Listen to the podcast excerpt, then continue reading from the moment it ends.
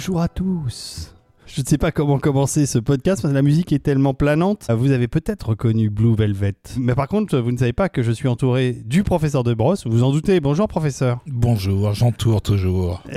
Et, à ma gauche, il y a Rafik Djoumi. Bonjour, Rafik. Bonjour, toujours à ta gauche. Euh, salut David. Et salut, Rafik. Et, et en face de moi, il y a la pulpeuse, la séduisante. Alors s'il y a bien un terme qui nous convient absolument pas, je Tellement crois que c'est je, Amorticia Adams. laissez les gens, laissez les gens fantasmer et faites- faites- laissez les gens Mais rêver. personne n'y croira jamais. Voilà. Bonjour La Stéphanie. vénéneuse et glaciale. Bonjour. Non, Oui, ça, on Stéphanie. refuse de le croire aussi. Bonjour à Stéphanie. Stéphanie qui nous rejoint exceptionnellement pour ce podcast consacré au récemment disparu Angelo euh, Badalamenti, que nous apprécions fort autour de cette table. Et donc, euh, professeur, on s'est dit qu'il fallait quand même rendre hommage à un des grands compositeurs de la musique de film, puisqu'il est considéré comme tel, et je crois qu'on peut le considérer comme tel. Il a eu son importance et donc euh, effectivement presque par devoir moral, nous devions de lui consacrer un Et épisode. puis aussi pour ceux qui ne le connaissent pas, comme moi, puisque en fait je connais assez peu, pour refaire le tour un peu des différentes euh, collaborations qu'il a eues au cours de sa carrière. hein. On va faire un petit, un petit rappel. Voilà, euh, on va laisser aussi pas mal la musique parler, parce qu'elle parle mieux que nous. Mais c'est au- c'est aussi parce que euh,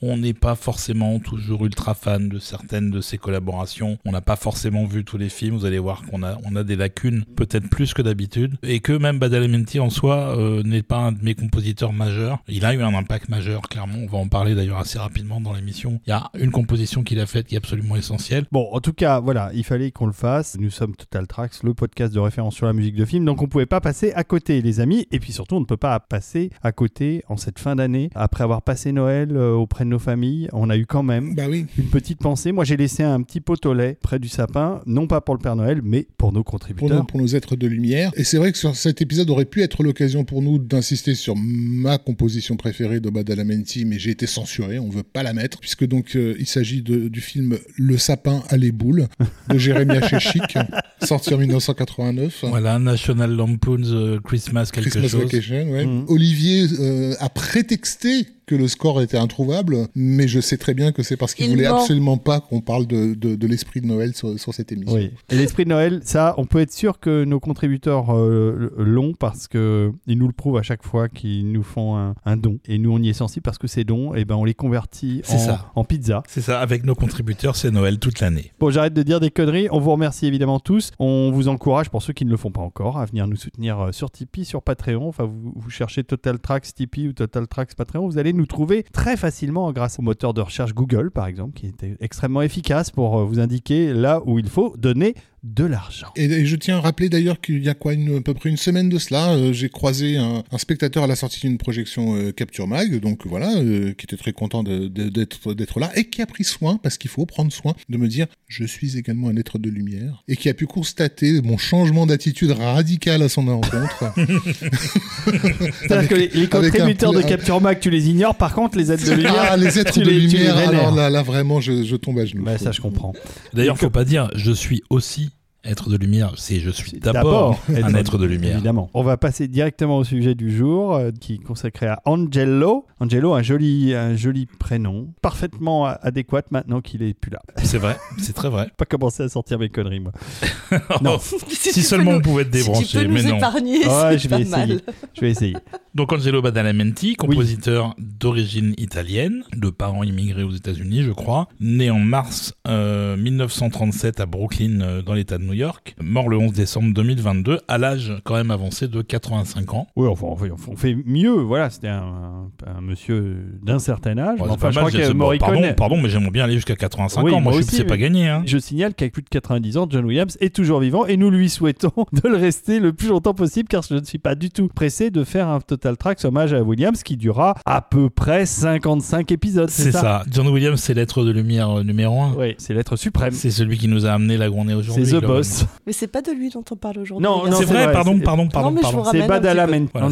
Stéphanie est notre conscience. Merci euh, Stéphanie de nous remettre dans le droit vous chemin. en prie. Donc Badalamenti, il a commencé à prendre des leçons de piano à l'âge de 8 ans. Une fois euh, teenager, sa capacité au piano, puisqu'il avait bien progressé, a commencé à lui permettre de faire des petits jobs d'été, d'accompagner des chanteurs dans des, des centres de vacances dans les Catskill Mountains.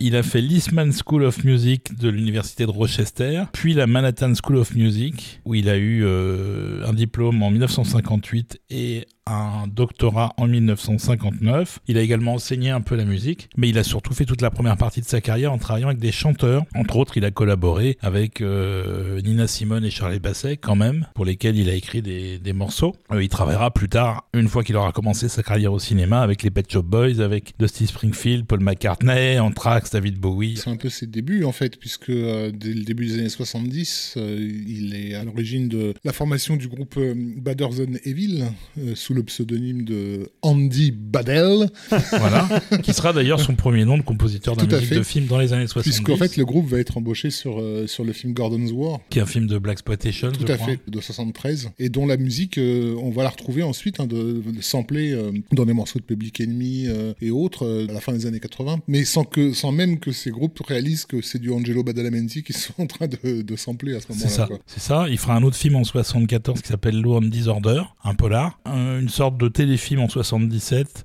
dans une émission euh, qui s'appelle Special Treat, toujours sur le nom d'Andy Badal, mais euh, c'est pas des trucs qui marchent spécialement, les films sont pas des cartons. Résultat, bon, on vient pas le rechercher à nouveau Euh, et il va falloir attendre euh, longtemps, jusqu'à 1986 pour qu'il entre véritablement dans la musique de film avec euh, sa première collaboration pour euh, David Lynch. Voilà, c'est- le couple Badalamenti Alors, Lynch ouais, qui est euh, donc particulièrement célèbre. D'où vient du coup cette, euh, cette collaboration? Parce que le- Bah oui. le- Blue Velvet est, un- est une, est une production euh, De Laurentiis, Angelo Badalamenti est italien. Est-ce qu'il y a un lien entre les deux? Pas du tout. Il y a une certaine logique en fait dans la progression de sa carrière puisqu'il s'est retrouvé en 1986 sur le quatrième film de David Lynch pour faire le coach d'Isabella Rossellini qui devait chanter, euh, reprendre une chanson qui s'appelle Blue Velvet dans le film et elle n'arrivait pas. Elle avait beaucoup beaucoup de mal à, à, à faire euh, une interprétation qui tienne la route. Et comme lui avait énormément travaillé avec beaucoup de chanteurs depuis euh, presque 20 ans, il a été appelé à la rescousse et il est arrivé, il, il s'est mis dans un, un studio avec Rossellini. Ils ont bossé pendant 2-3 heures et, euh, et à l'issue, euh, l'enregistrement qu'il a fait était déjà tout à fait euh, correct. Donc pour lui, son, son job était terminé. Sauf que David Lynch était déjà très content du résultat. Il les a envoyés en studio pour faire une,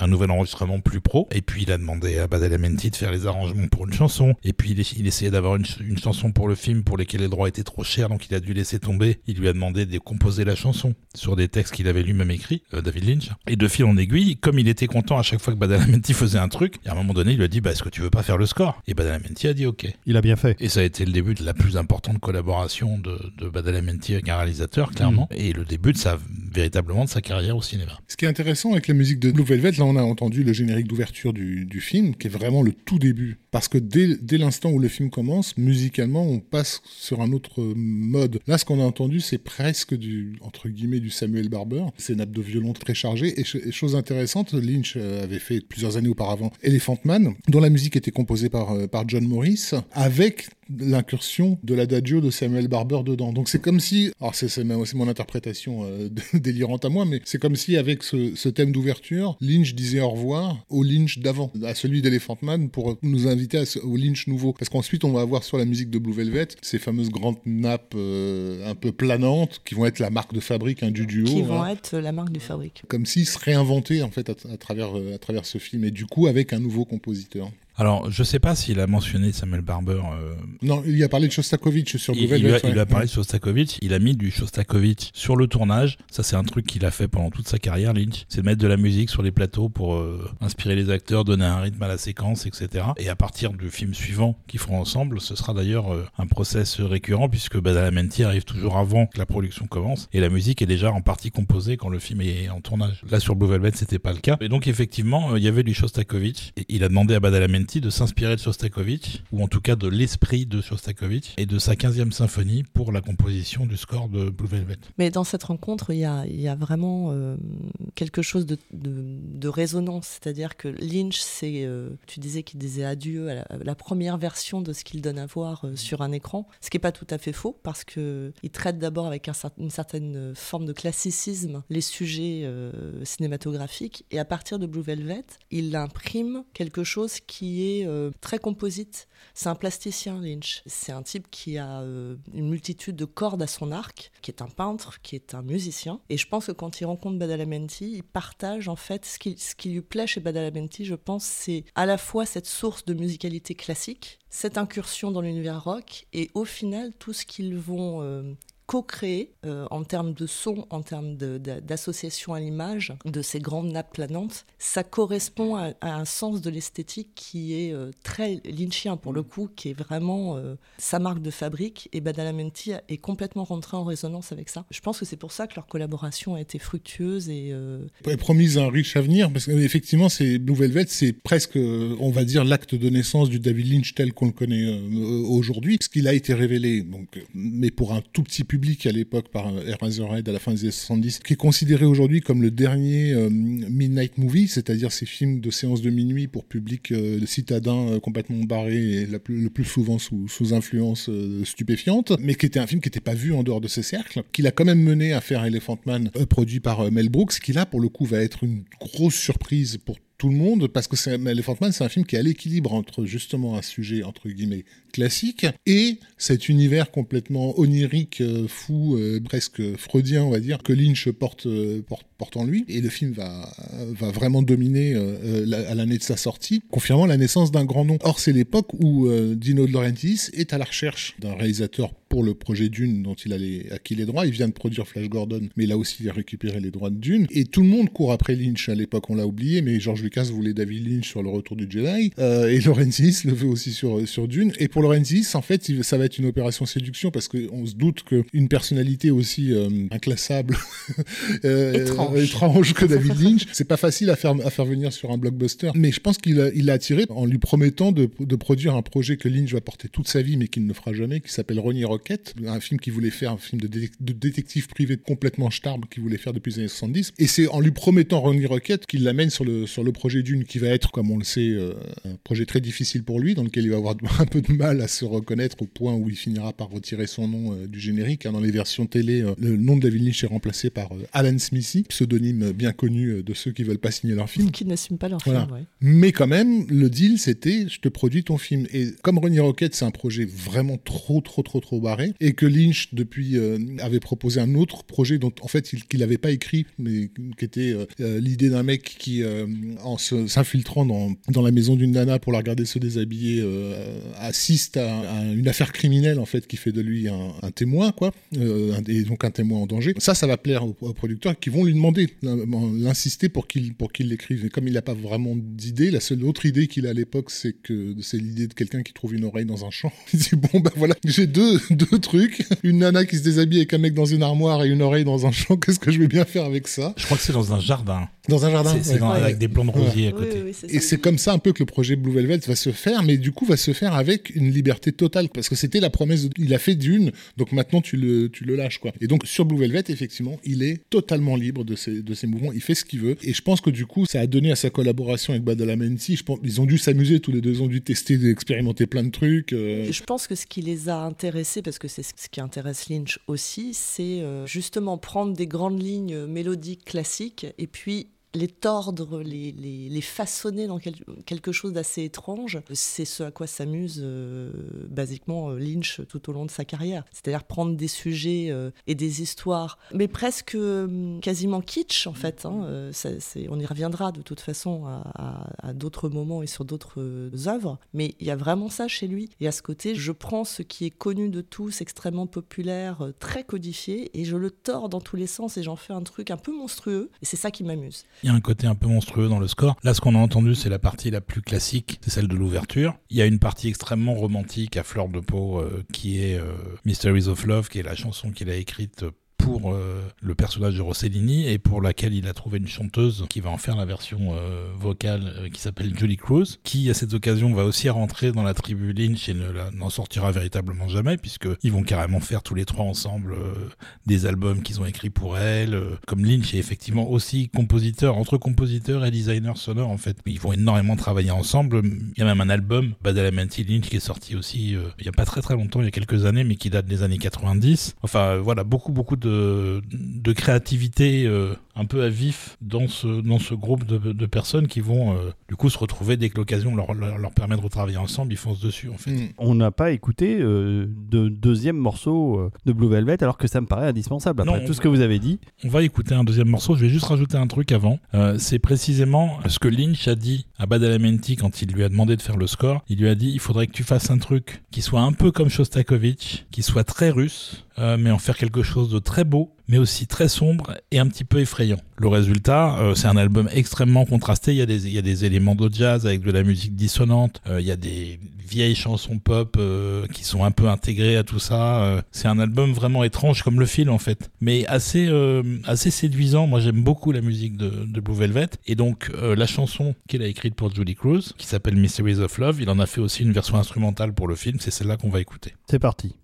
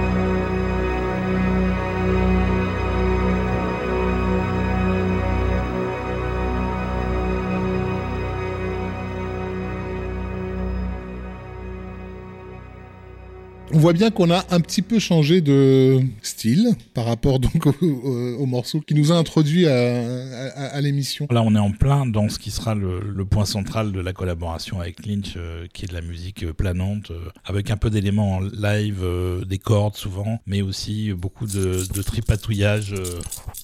Merci. Oh merde. Merci. J'ai j'ai plutôt eu l'impression d'une quête dans une église, mais bon, c'est pour ça que je fais des bruitages. On a perdu David. On a perdu David sur la route, je ne sais pas. Euh, Il et y a un côté mystique hein, dans la musique, c'est que c'est- ça me paraît un peu évident. voilà, il y a beaucoup de tripatouillage un peu électronique. euh, Il y a aussi beaucoup de choses que lui joue. euh, il avait un, il avait un vieux Fender Rhodes chez lui sur lesquels il a fait beaucoup de choses pour Lynch. Donc tout ça, c'est euh, c'est la création du mythe euh, Badalamenti Lynch qui va perdurer donc jusque pratiquement jusqu'en jusqu'en 2017, on va dire. C'est assez long quand même. Donc pour ceux que ça intéresse, vous pouvez voir Angelo Badalamenti dans le film, puisque c'est lui qui joue le rôle du pianiste dans le club euh, où se produit Isabella Rossellini quand elle chante euh, la chanson titre du film. C'est ça, c'est l'accompagnateur, tout à fait. Voilà, donc euh, c'est un- c'est plutôt un bon film d'ailleurs, euh, Blue Velvet globalement. Il y a un Denis Hopper complètement hallucinant dedans et Kyle MacLachlan qui avait été découvert dans Dune par Lynch et qui va revenir Et qui évidemment devient dans son- Twin Peaks. officiellement son alter ego Ah, dans, dans, ce film-là, ouais, tout Ouais, à ouais. fait. Mais c'est vrai que c'est- c'est c'est vraiment l'acte de naissance du Lynch euh, tel qu'il est aujourd'hui euh, pris, et encore une fois, qui était très très loin de ce que le public imaginait à la suite d'un film comme Elephant Man, et encore plus à la suite d'un film comme Dune. Et d'ailleurs, dans cette continuité, Badalamenti va se retrouver sur un film qui pourrait presque être par moments qualifié de lynchien, involontairement.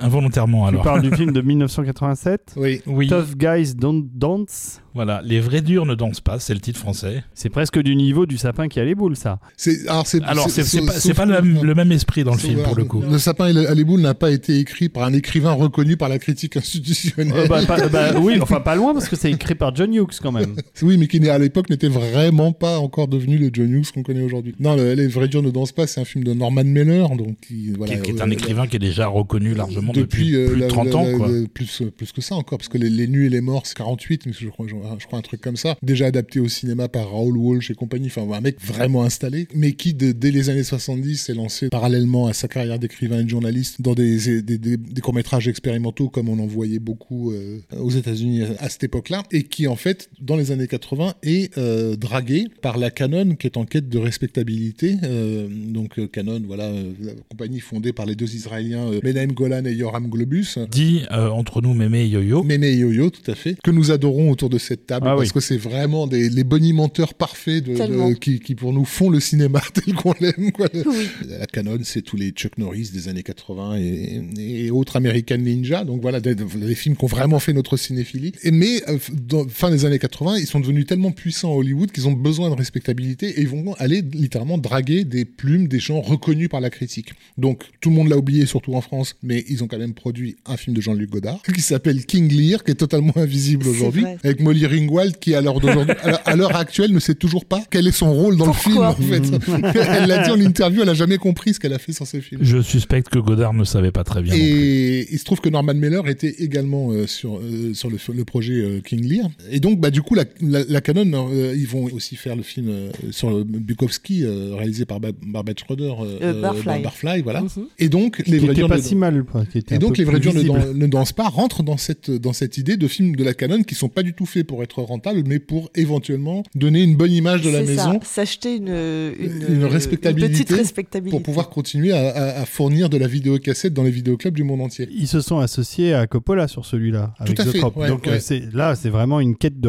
de Ah respectabilité. oui, non, mais euh. le, le- le film, est un- c'est un, c'est un film entre guillemets euh, chic, alors qu'il est sorti en comète hein, en, en France. Moi, je l'ai vu parce que c'était 1987. Je crois que j'ai vu absolument tout ce qui est sorti en salle cette année-là. Mais il fallait vraiment être se, se lever tôt pour pouvoir le, le voir. Et en fait, euh, je parlais de Lynch parce que en réalité, je vais pas revenir sur l'histoire du film qui est une, une intrigue policière abracadabrante, mais c'est bourré de choses étonnantes, de personnages qui devraient pas être là, de femmes fatales euh, euh, vulgaires, euh, de trucs too much, etc., qui en fait pourraient tout à fait se retrouver dans du Lynch avec un personnage qui trouve une, une tête de femme dans, dans son plan de marijuana. En gros, li- l'intrigue commence comme ça, quoi. Oui, c'est vrai que c'est- Ah oui, Oui, oui. c'est assez proche. mais réalisé entre guillemets normalement. Et c'est là où vraiment on voit que si Lynch ne, ré- ne réalisait pas ses films justement avec cette emphase euh, scénique euh, ultra esthétisante et tout ça, en fait on tomberait dans le kitsch, le vrai, Oh, Bien sûr. immédiatement. Et c'est le cas euh, des vrais durs ne dansent C'est vraiment, c'est vraiment kitsch. Il y a des séquences absolument ridicules, mais qui ont permis au film de gagner au final plus que l'oubli après la sortie Un en statut- 87. un statut un peu culte, Un statut culte ouais. qui fait qu'il est même sorti en Blu-ray chez un éditeur indépendant. Donc il y a, il y a quand même un, un certain following, comme on C'est c'est dit, devenu un de ce ce film. que les Américains appellent un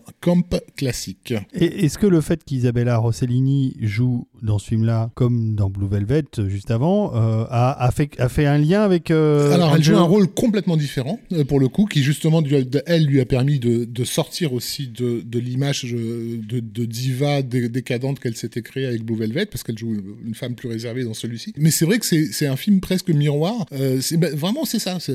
Si on voulait désigner de la façon la plus économe ce que c'est que ce film-là, je dirais c'est un David Lynch sans David Lynch. Et du coup, vous voyez à quoi ça ressemble. Donc, vous, là, vous comprenez l'importance fait, de, oui. de Lynch derrière la caméra, en fait. Voilà, j'ai- et- pas vu le film, mais je vois très bien ce que tu veux dire. Et il y a suffisamment d'écart entre les deux films pour qu'on se dise que l'embauche de Badalamenti ne soit pas totalement un hasard. Déjà parce que Mailer est allé chercher l'actrice de Lynch, qu'il est allé aussi chercher probablement son compositeur, parce qu'il avait certainement vu Blue Velvet et qu'il avait certainement envie d'en de tirer quelque chose pour son propre il cinéma. voulait voilà. clairement s'approcher de cette, de cette ambiance-là, puisque vraiment c'est l'histoire d'un écrivain torturé qui se retrouve dans une intrigue complètement qui le dépasse, avec des personnages, encore une fois, de, on sait pas ce qu'ils foutent là, quoi. On n'est pas loin, effectivement, de, de, de Blue Velvet, mais réalisé par Albert Pune, quoi. Donc c'est.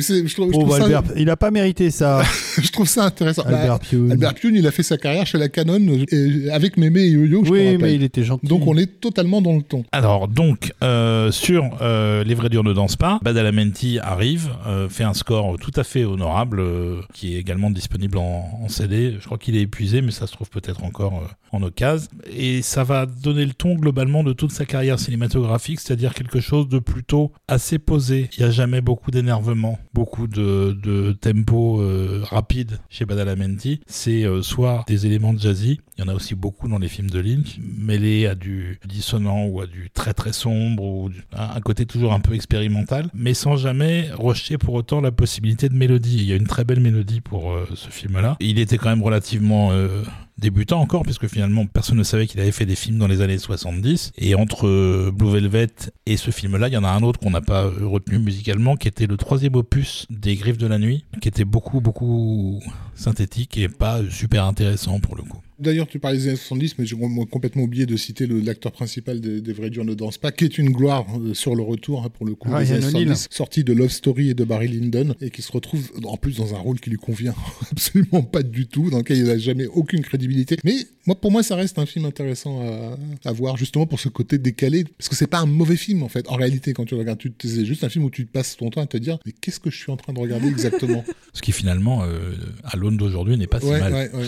Par contre, j'ai jamais compris comment cet acteur a pu devenir une star. Lui non plus. Il n'a pas de présence, euh, mais bref, c'est pas le sujet. Et donc, voilà, comme tous les films singuliers, il a été bien sûr nommé aux Razzie Awards de l'époque dans la catégorie pire réalisateur. Ce qui fait que c'est donc la seule fois euh, où un prix a été confié à un pire réalisateur à quelqu'un qui avait également été récompensé du prix Pulitzer. Donc, ben, merci les Razzie Awards pour votre. Pour votre clairvoyance. Mais bien sûr. Et donc le film sera un énorme four puisque il va faire 858 000 dollars en première exploitation pour un Ouais, budget de 5 ouais. millions, c'est-à-dire à peine le cinquième de son budget. C'est pas lourd. On avait bien précisé que Mémé et Yo-Yo n'avaient pas produit ce film pour se faire du business. Ils s'en faisaient largement à côté. Voilà, on va écouter un morceau de On va écouter un petit morceau de Tough Guys Don't Dance. voilà qui est le main title et vous allez voir c'est très joli. Et ben c'est parti.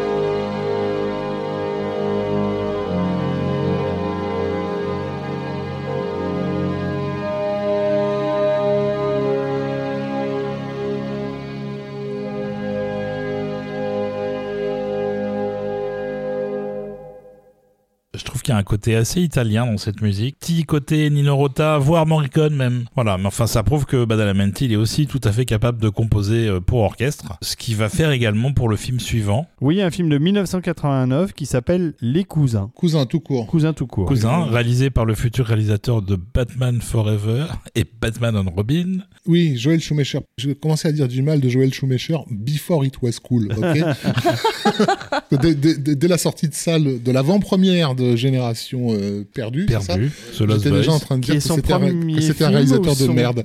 C'était Euh, son premier ou son Non, deuxième c'est son deuxième. Son premier, c'était C'était, Saint euh, Fire. Et après, il a fait le truc euh, au bord de la mort, là, euh, l'expérience interdite. Alors que ce- celui-là, pour le coup, m'avait relativement plu euh, à l'époque et Oui, j'en même surpris. c'était franchement pas le Mais pire. ça c'est après, c'est après Cousin, ça je crois. C'est après Cousin, ouais, tout à fait Cousin. C'est un projet, alors, franchement, c'est un peu curieux. C'est- un truc qui, en fait, a- je, je pense que les droits avaient été sécurisés des années auparavant et qu'ils étaient en fin de droit parce qu'en fait, au départ, c'est- c'est c'est un remake du film français de Jean-Charles Taquella, Cousin, Cousin, Cousine. Cousine, voilà, qui avait étrangement, je trouve, été nominé aux Oscars en 75 ou 76, Oh, pas sais compris. plus. On sait pas toujours pas encore aujourd'hui. ouais. vraiment. Ouais, mais il faut qu'on appelle euh, Takela pour lui demander Non, si lui il a compris ce qui s'est passé. Je sais pas ce qui s'est passé. ouais, ouais.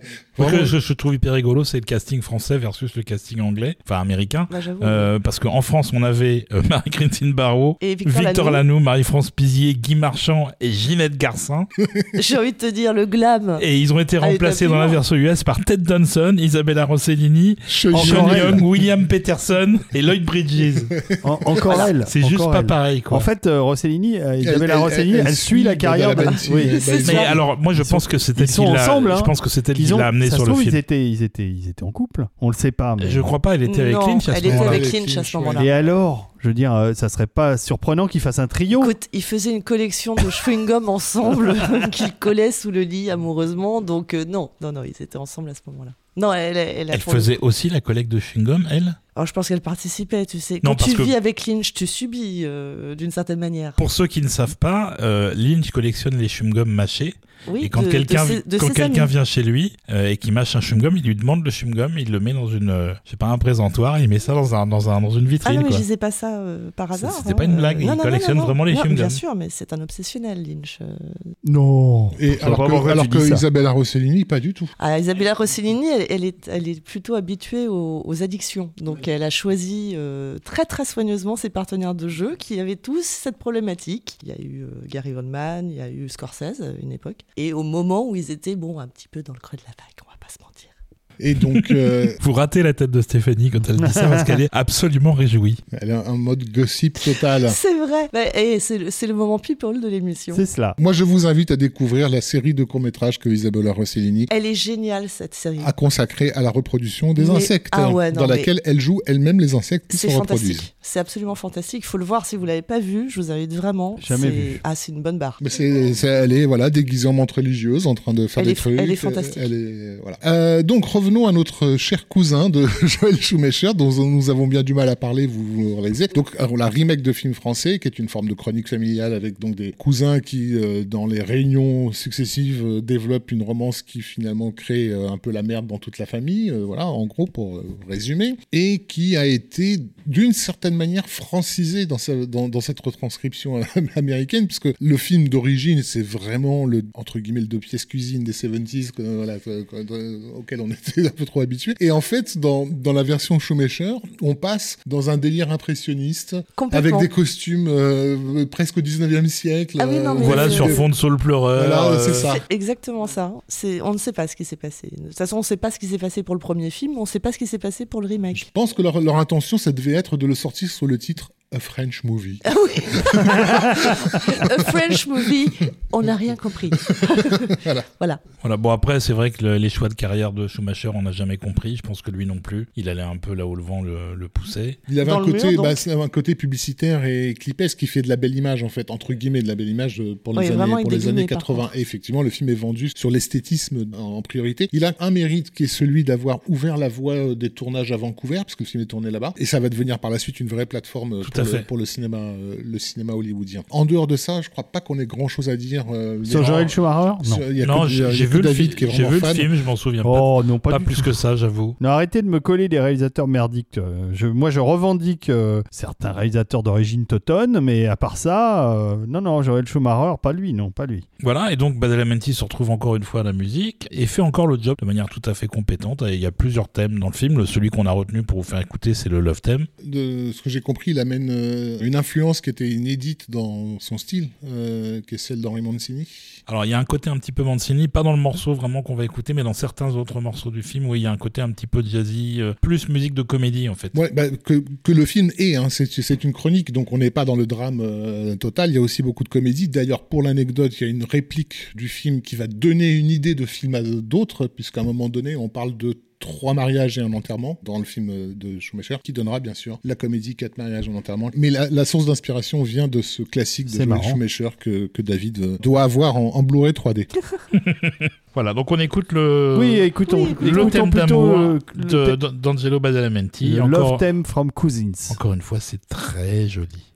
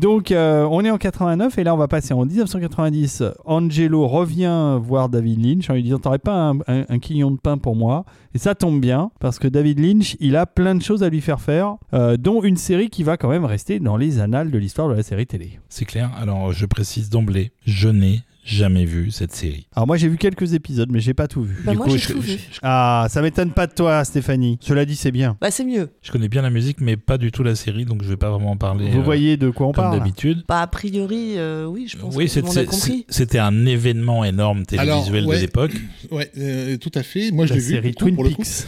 Et c'est intéressant la façon avec laquelle j'ai découvert son existence, puisque donc on est en 1990, on n'a pas Internet. Les Non. gens qui n'ont pas vécu cette époque ne savent pas comment ça marchait. Ça voulait dire que si la presse ne parlait pas de quelque chose, ils ne savaient pas que ça existait. La diffusion de Twin Peaks a commencé en avril euh, aux États-Unis et au mois de mai 90, moi j'étais au festival de Cannes. C'était mon premier festival de Cannes. Et tous les soirs, les rues de Cannes sont évidemment blindées de monde. C'est un bordel sans nom. C'est très très vivant, on va dire. Et un soir, plus personne. Plus personne dans les rues de Cannes. Ou alors que des Français ou des Italiens. Donc c'est finalement très peu de monde parce que c'est quand même essentiellement des anglo-saxons à Cannes. Et donc on se demande qu'est-ce qui se passe? Quel est l'événement cinématographique qui retient toutes les attentions Et on nous explique que c'est pas un événement ci- cinématographique. Ils sont tous dans leur chambre d'hôtel parce qu'il y a une diffusion de Twin Peaks. Et c'est la première fois que j'ai entendu ce titre. Ça, Twin Peaks, c'est quoi? C'est une série de David Lynch. Hein? Quoi? David Lynch fait une série télé? Enfin bon, parce qu'il était déjà évidemment connu. et finalement, euh, c'est assez précurseur de sa part de se consacrer à la série télé à cette époque-là, alors que maintenant c'est devenu, on va dire, relativement euh, Oui, c'est plus. euh, c'est beaucoup- attendu d'un grand réalisateur c'est qui fasse son plus- petit cartade dans la télévision ou dans la, dans la VOD, enfin dans le...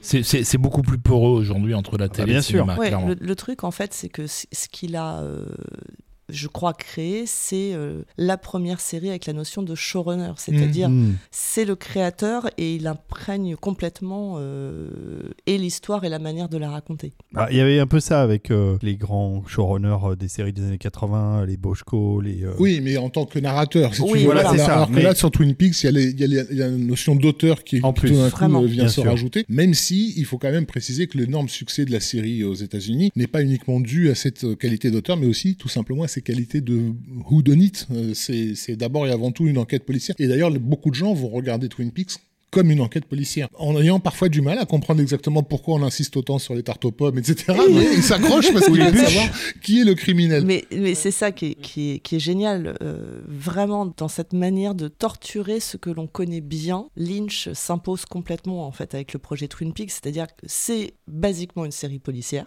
Alors, sauf que euh, on ne résout pas, euh, comme c'est le cas dans beaucoup de séries policières à l'époque, une enquête, un épisode. Là, c'est euh, Oui, c'est un, une enquête. c'est un arc narratif. Ça, c'est Bien nouveau sûr. aussi, c'est précurseur. Mais Sur, c'est sur, surtout euh, sur une saison entière? sur euh, euh, fait, Deux saisons. Deux saisons. Oui, mais c'est deux arcs différents. Alors, euh, oui et non. Bon, j'ai pas vu la Non, série. il l'a pas vu. Oui, On va oui pas non. vous spoiler. Mais voilà, donc je. Regardez-la je- parce que maintenant elle est disponible sur Paramount+. On résume vite fait pour les deux trois personnes Qui n'ont pas pas, suivi. pas suivi le truc. Donc Twin Peaks au départ c'est donc effectivement une enquête policière. C'est ça démarre sur le meurtre d'une jeune fille qui s'appelle Laura Palmer et est envoyé sur place donc un agent du FBI Kyle Cooper joué donc par l'alter ego de Lynch Kyle MacLachlan qui est on peut le dire un original on va dire. C'est ça. Mais en fait, tous les personnages le sont. Certains personnages sont calqués sur le soap opéra euh, à fond. euh, Complètement. il y a la serveuse, euh, il y a voilà le, le- le père de famille, tout ça. Oui, le, le truc, Mais ça. tout le truc, c'est qu'il y a, y a un effort d'imagerie donc très très confortable pour le spectateur, dans, dans lequel il reconnaît les codes Très télévisuels, très très familière, Mhm. de laquelle émerge l'idée d'un cauchemar sous-jacent, qu'en fait cette ville euh, modèle, on va dire, où tout le monde est poli euh, et, et- et se lance des sourires, est en, c'est en fait c'est l'enfer sur terre. C'est ça, c'est l'inquiétante étrangeté Euh, ouais. selon Lynch. La ville s'appelle Twin Peaks, donc il y a effectivement euh, deux pics montagneux. euh, C'est à la frontière entre les États-Unis et le Canada, c'est ce qui est C'est ça. précisé. Et en fait, tout le projet est un effet miroir. Donc en fait, les deux, les deux pics que l'on voit dans le, dans le générique se regardent et c'est véritablement l'endroit où positionne le spectateur. Lynch le positionne à cet endroit où on, on regarde quelque chose qui est hyper familier et qui dérape petit à petit avec euh, pour chaque personnage des, des notions de... On connaît cet archétype-là et puis il y a un truc à un moment qui se produit, on, on le reconnaît plus, il est étrange, euh, ça devient trouble, ça devient angoissant. Et c'est pas l'histoire qu'on nous raconte qui est angoissante, c'est Mm. toute l'ambiance qui est créée autour de cette histoire. L'histoire en elle-même, encore une fois, c'est euh, une ligne euh, finalement, hein, c'est un post-it. Who Killed Laura Palmer, c'est juste ça le sous-titre. C'est tout l'environnement qui est un pur délire parce que bah, là, on tord, euh, on, on- on va au bout du bout du kitsch. Tous les personnages sont malmenés et il y a cette notion de cauchemar sous-jacent. On, on s'attend à ce que chaque personnage euh, se révèle monstrueux, mais parce que dans les les actes du quotidien, ils le sont tous un petit peu monstrueux. Et même la fameuse Laura Palmer qui est présentée comme sûr. en gros la Vierge Un Marie, ange. hein, c'est Oui, absolu, dont on finit au fil de la- de la- de l'enquête par se dire mais c'était quoi cette personne Cette exactement traînée. cette horreur Mais bien sûr, parce qu'en fait, c'est ça. C'est tous les personnages ont une vraie dose de perversité. Ils sont tous traités. Et ça, c'est la, la- la marque Lynch aussi. C'est toujours d'avoir une lecture euh, très psychanalytique euh, de- des personnages. Donc, euh, il utilise beaucoup le symbole. Et c'est pour ça, d'ailleurs, hein, que il se plaît en fait à perdre son spectateur parce qu'il estime que le spectateur doit trouver tout, tout seul le fil qui le raccrochera à l'histoire. Oui, et d'ailleurs, euh, on saura au final qui a tué Laura Palmer, Dans le euh, film. dans le film qui sera fait deux ans après la série. Euh, mais euh, Lynch regrettera toujours d'avoir révélé le- l'identité du tueur parce que pour lui, au départ, ça devait pas être autre chose qu'un qu'un MacGuffin au bout duquel on ne va pas parce que l'intérêt n'est pas là. L'intérêt n'était pas là de toute façon. à signaler que la série a été euh, pour l'Europe par, euh, par Berlusconi, ce qui est quand même surprenant vu le ton de la série et que ça a été diffusé en France sur la Cinque, la 5, en 15 avril 1991, comme le disait euh, Rafik. Et c'est vrai qu'on s'attend, on s'attend pas à ce que ce soit... Bah, c'est surtout que la diffusion sur la 5 à l'époque euh, avait été quand même très très problématique parce que fallait vraiment être motivé à voir la série pour la suivre. Il y avait de la Elle n'était euh, jamais diffusée au même moment surtout. C'est-à-dire qu'elle pouvait être diffusée à 20h un jour et puis 21h35 le lendemain et puis peut-être 23h mais on n'est pas sûr. Deux jours après, on ne sait pas. On va écouter le thème de Twin Peaks. Qui Oui. est absolument légendaire pour le coup. S'il y Bah a oui. une composition de Badalamenti qui est mondialement connue, c'est celle-là. Et on revient après vous parler de la musique.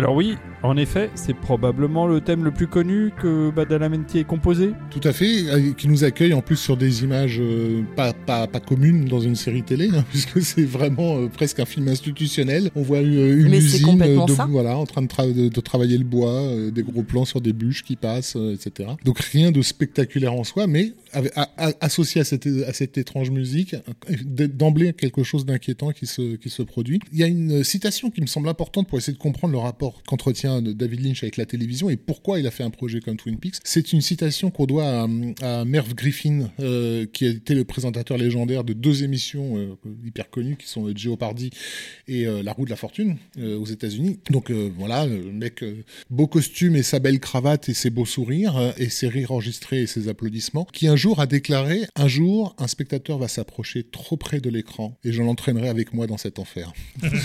Waouh Et je pense qu'on a, on a là exactement tout Ouais. ce que David Lynch pense de la télévision, Ouais, qui est, qui, voilà, qui n'est pas ce reflet du réel, mais ce, ce- cette espèce de fenêtre dans un entremonde euh, dans lequel il faut surtout pas mettre les pieds.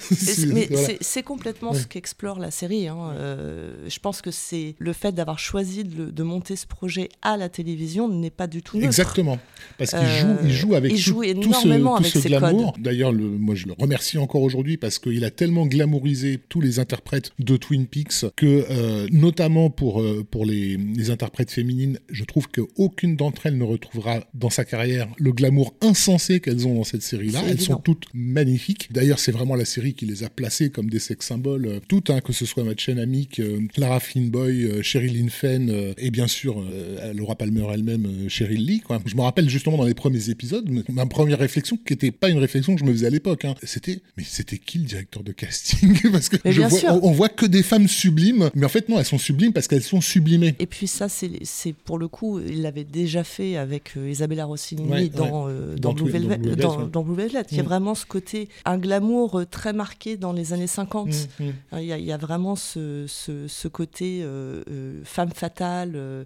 il les iconise littéralement, mais pour mieux les rendre euh, angoissantes. Mm, mm, mm. Parce que ce sont des poupées.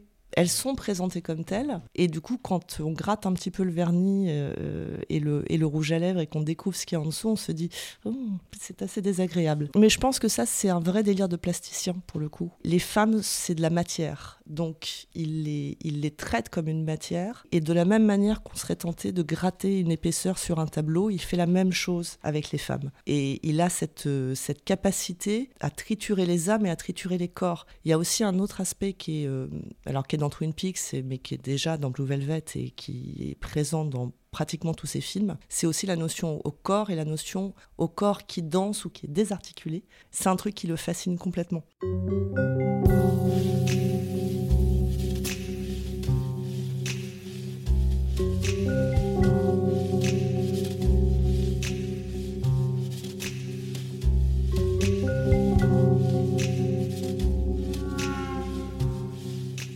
C'est, je pense, la raison pour laquelle il arrive à objetiser tous ces personnages, c'est que pour lui, c'est pas des incarnations humaines, ce sont des objets. Donc on en fait un petit peu ce qu'on veut, et c'est ça qui va lui permettre de créer, des personnages euh, fantasmés et donc fantastiques. C'est très beau, j'aurais pas pu dire mieux.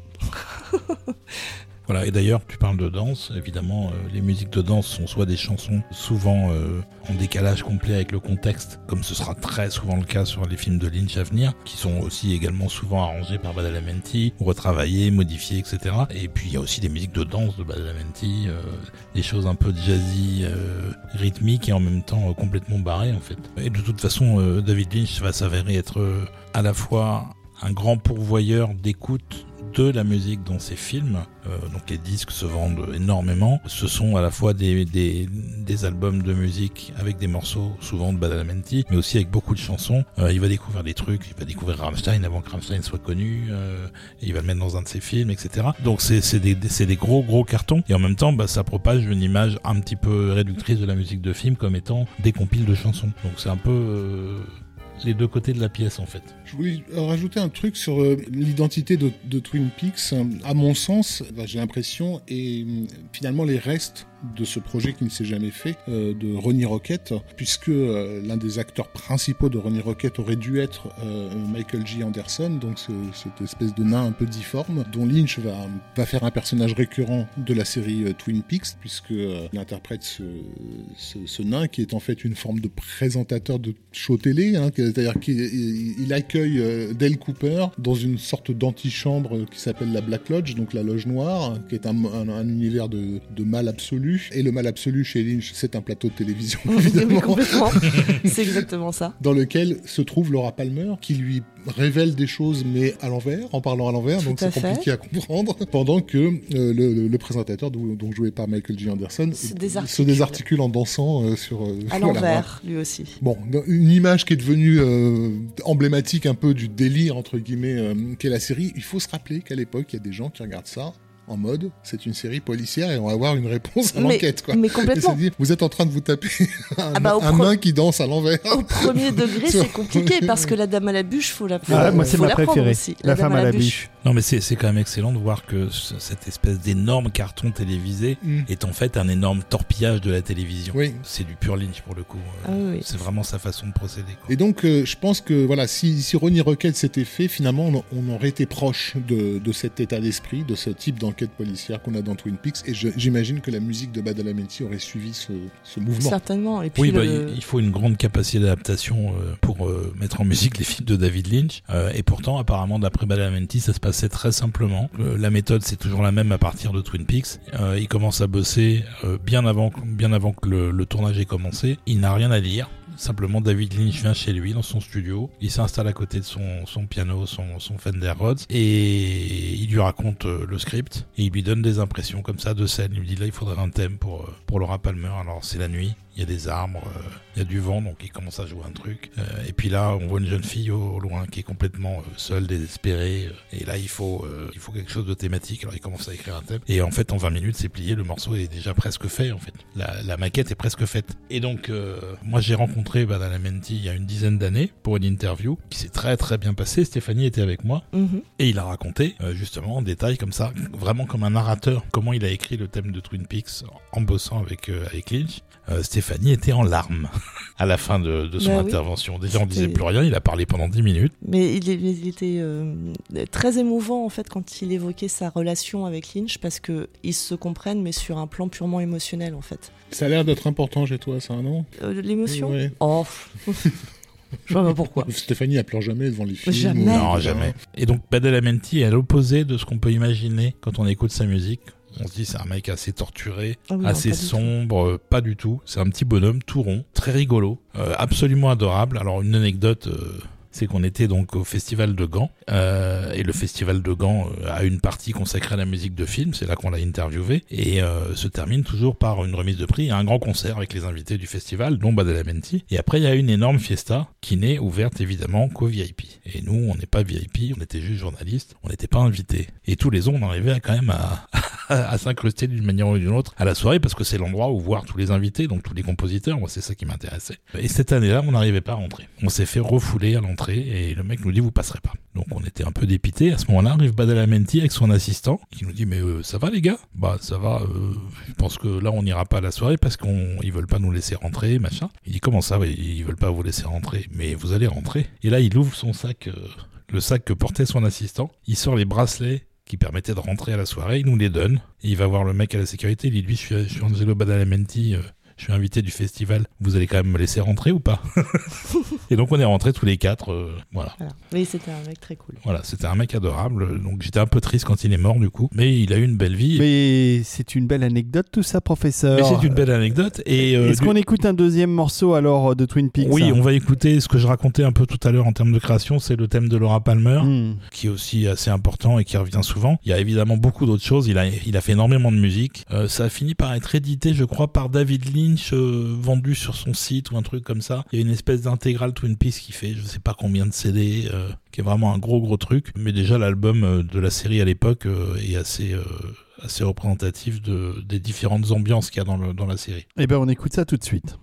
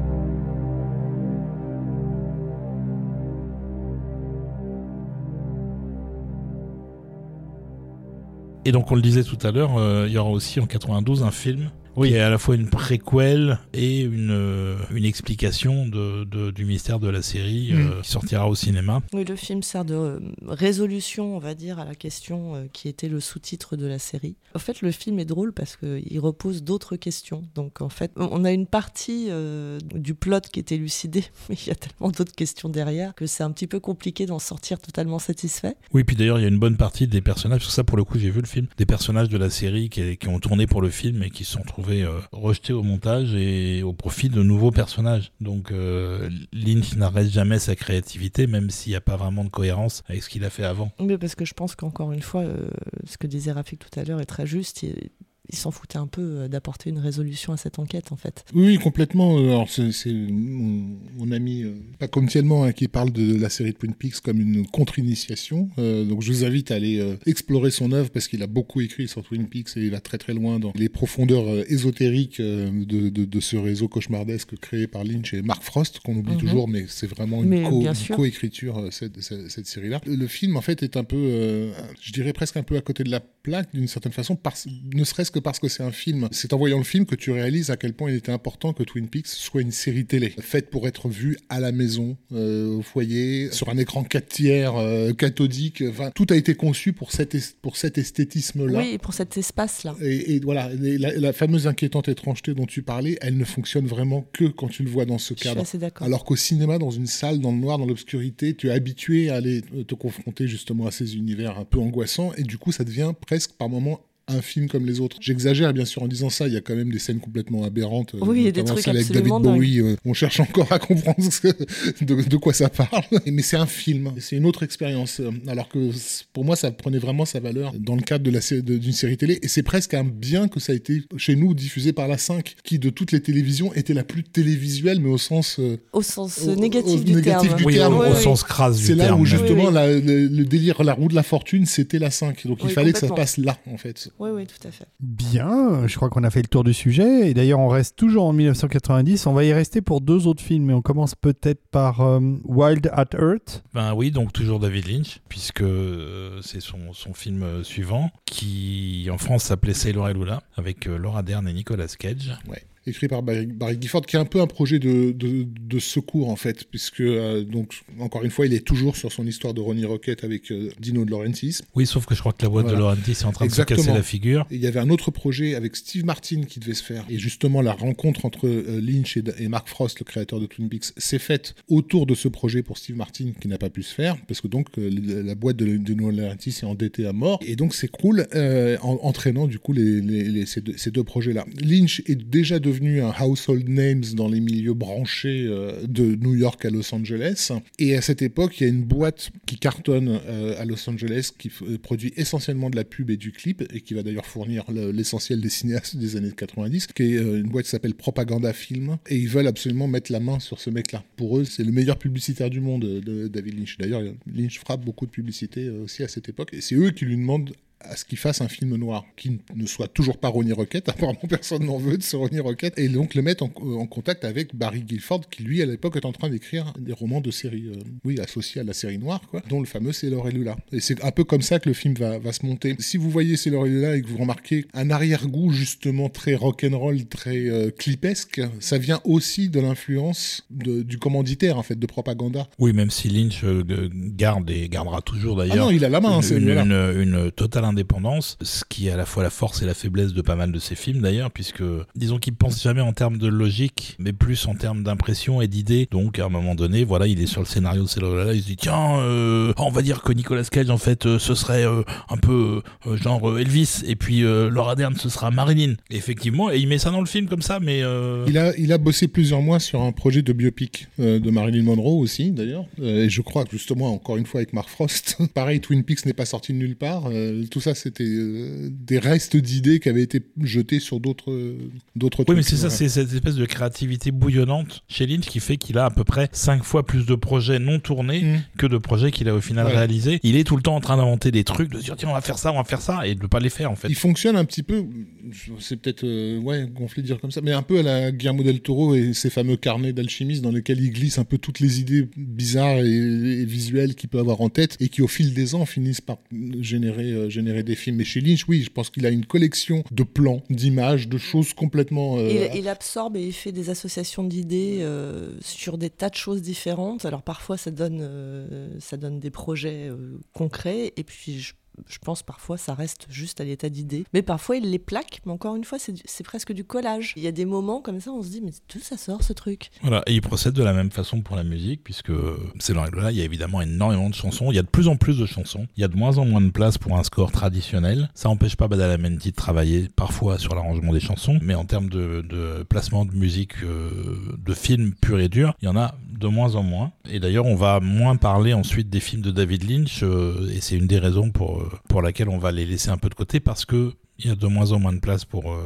pour Badalamenti, même s'il va rester jusqu'à au début des années 2000, je crois. Oui, jusqu'à Mulholland Drive. Il me semble jusqu'à Mulholland Drive. Euh, et qu'après, par contre, euh, Inland Empire, il, ne sera pas sur le, sur le film et il reviendra uniquement pour la troisième saison de Twin Peaks en 2017. Là, sur ce film-ci, enfin sur ce là il y a le sujet même, donc on le rappelle, hein, en gros, c'est une cavale euh, de d'amants fous. Donc ça fait référence à tout un genre cinématographique, hein, où on a un mélange en fait entre l'héritage effectivement de l'imagerie des années 50-60, l'imagerie du cinéma d'horreur aussi euh, des années 70, euh, jusqu'à ces plans sur la, sur la, la mer de, de, Laura Dern dans le film la Diane Lade, le visage couvert de, rouge. enfin bon, ouais, un peu ça. Il y a un peu de tout dans cette là faut, faut, faut, faut, suivre. Voilà, et Nicolas euh, Cage chante plusieurs chansons d'Elvis. Tout à fait. Et je pense que d'ailleurs, c'est le rôle dont il n'est jamais totalement revenu. Il a été quand même un, acteur à peu près normal dans les années 80, Nicolas Cage. Il était dans Peggy Sous ses mariés, dans des, voilà, dans des films comme ça, voilà, où il faisait un mec charmant. Alors qu'à partir de ces là ça vrille un peu. Ça devient ok, c'est là ça, ça c'est Nicolas Cage.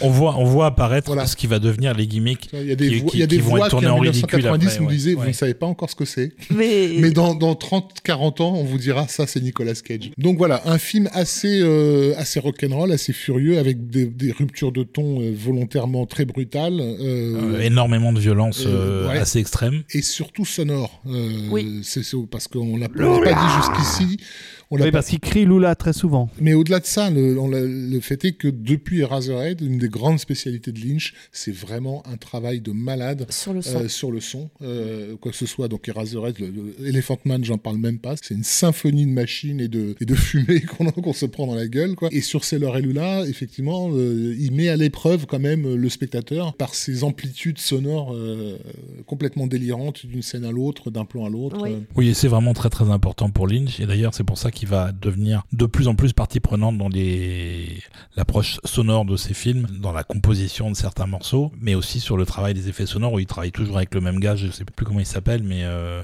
euh, c'est une, assez grosse pointure en termes de design sonore. Oui, oui, c'est vraiment super important. Et du coup, bah, Badalamenti continue à faire le job et il a fait un très très sombre mais euh, séduisant morceau pour Sailor et Lula qu'on va écouter maintenant et qui s'appelle Dark Spanish Symphony.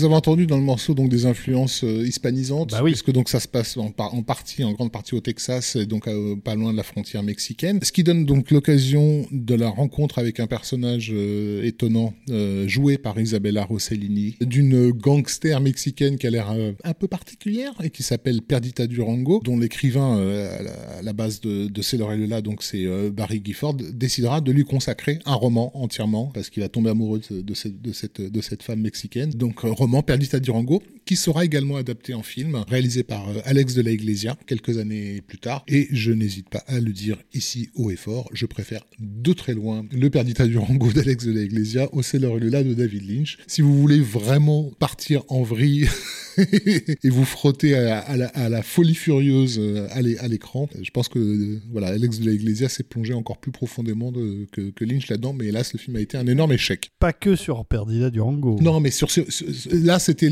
c'est l'occasion de comparer deux styles très, Oui, très marqués on est d'accord. entre deux cinéastes et s'apercevoir que le plus fou n'est pas celui qu'on croit. quoi. Ça, c'est sûr. Le, le, le Iglesia est quand même bien, bien barré et plus fun à, moi, à mon humble avis. Voilà, on va faire une petite pause dans tous ces trucs un peu barrés en allant à Venise Toujours en 1990. euh, pour un film David qui s'appelle The Comfort of Strangers. Étrange séduction. C'est un peu ce que je ressens quand je regarde le, le professeur Desbrosses. J'en ai perdu mes mots. Euh, Étrange séduction, donc un film de Paul Schrader, qui n'est pas n'importe qui, qui est d'abord un scénariste euh, réputé, qui a entre autres travaillé beaucoup avec Scorsese. Il a quand même fait Taxi Driver avec lui, euh, Raging Bull, La dernière tentation du Christ, etc. Il a aussi réalisé quand même, je crois qu'à date, c'est 24 films, que quand même pas mal, euh, dont American Gigolo, euh, La Féline, euh, enfin le remake de La Féline, euh, le film sur Mishima qui était produit, je crois, par George Lucas Et Coppola. et Coppola. Et le scénario du film, en plus, est signé Harold Pinter, qui est un fameux auteur de théâtre, d'après un roman de Ian McEwan. J'ai pas vu le film, ce qui est curieux par rapport à l'époque de sa sortie où encore une fois j'allais tout voir. J'ai jamais vu le film, mais aussi parce que j'avais déjà à l'époque commencé à comprendre que Paul Schrader avait une faculté à me faire dormir assez assez marquée, hein, parce que donc, que ce soit la Féline ou que ce soit même le Mishima dont tu as parlé tout à l'heure. Le truc avec Schrader, c'est que c'est un personnage intéressant. hein. C'est un, mec pour le coup hyper torturé euh, qui est à l'origine de scripts euh, brillants. Euh, manifestement, tu commences pas ta carrière avec Taxi Driver si tu sais pas vraiment écrire. En fait, il tentait de récupérer, on va dire, l'esprit de films qui, qui l'avaient précédé. Je pense notamment à ce film de Nicolas Roeg complètement dingue qui s'appelle Ne vous retournez pas, qui met en scène donc ce, couple à Venise après avoir perdu leur enfant, euh, qui va vivre une aventure complètement dingue. De Palma et Paul Schrader vont faire le film Obsession, qui est déjà une tentative de revisite de Ne vous retournez pas, même si jamais ils ils l'ont reconnu officiellement. Et avec The Comfort of Stranger, il retourne encore une fois avec ces histoires de couple à Venise. Enfin, euh, pareil avec des histoires étranges qui se passent, des choses qui sont dites et pas dites. Bon, Voilà, mais avec, avec un- une parure un peu plus érotique, ouais. quand même. Oui, certes. Mais au bout d'un moment, t'as envie de dire à Paul Schrader, écoute, ça date de 1973, le film de Nicolas Roeg. Tu l'as pas fait, ce film, tu le regrettes, mais il va falloir arrêter de revenir sans arrêt. Donc il y a- il y, a ça, et puis recoller aussi avec, euh, avec des thrillers euh, de type euh, The Talented Mr. Ripley, euh, Plein Soleil. Enfin, on est, on est dans, dans, cette, dans cette tentative de, de, de créer un, un thriller étrange, en fait, basé sur des rapports humains euh, un peu pervers. euh. Oui, en, en plus en choisissant Christopher Walken comme acteur principal, euh, voilà, on insiste un peu sur le côté même étrange. euh, Oui, il du- était d'ailleurs parfait pour le rôle, parce qu'il a rien à, à surjouer pour faire passer une certaine Et étrangeté. Rupert Everett dans le rôle du, pas du bonnet de service, mais on va dire du, euh, de celui qui va se faire bouffer tout cru. Très bien choisi aussi d'ailleurs. Et Badalamenti, il a fait un très très beau score pour le film, avec plusieurs thèmes, avec euh, un peu plus d'orchestre que d'habitude. Et c'est d'ailleurs, à part sa collaboration hors norme avec David Lynch, son travail préféré. C'est celui dont il était le plus fier. Je vous propose d'écouter le thème de The Comfort of Strangers. Vous allez voir, c'est quand même pas mal. Écoutons ça.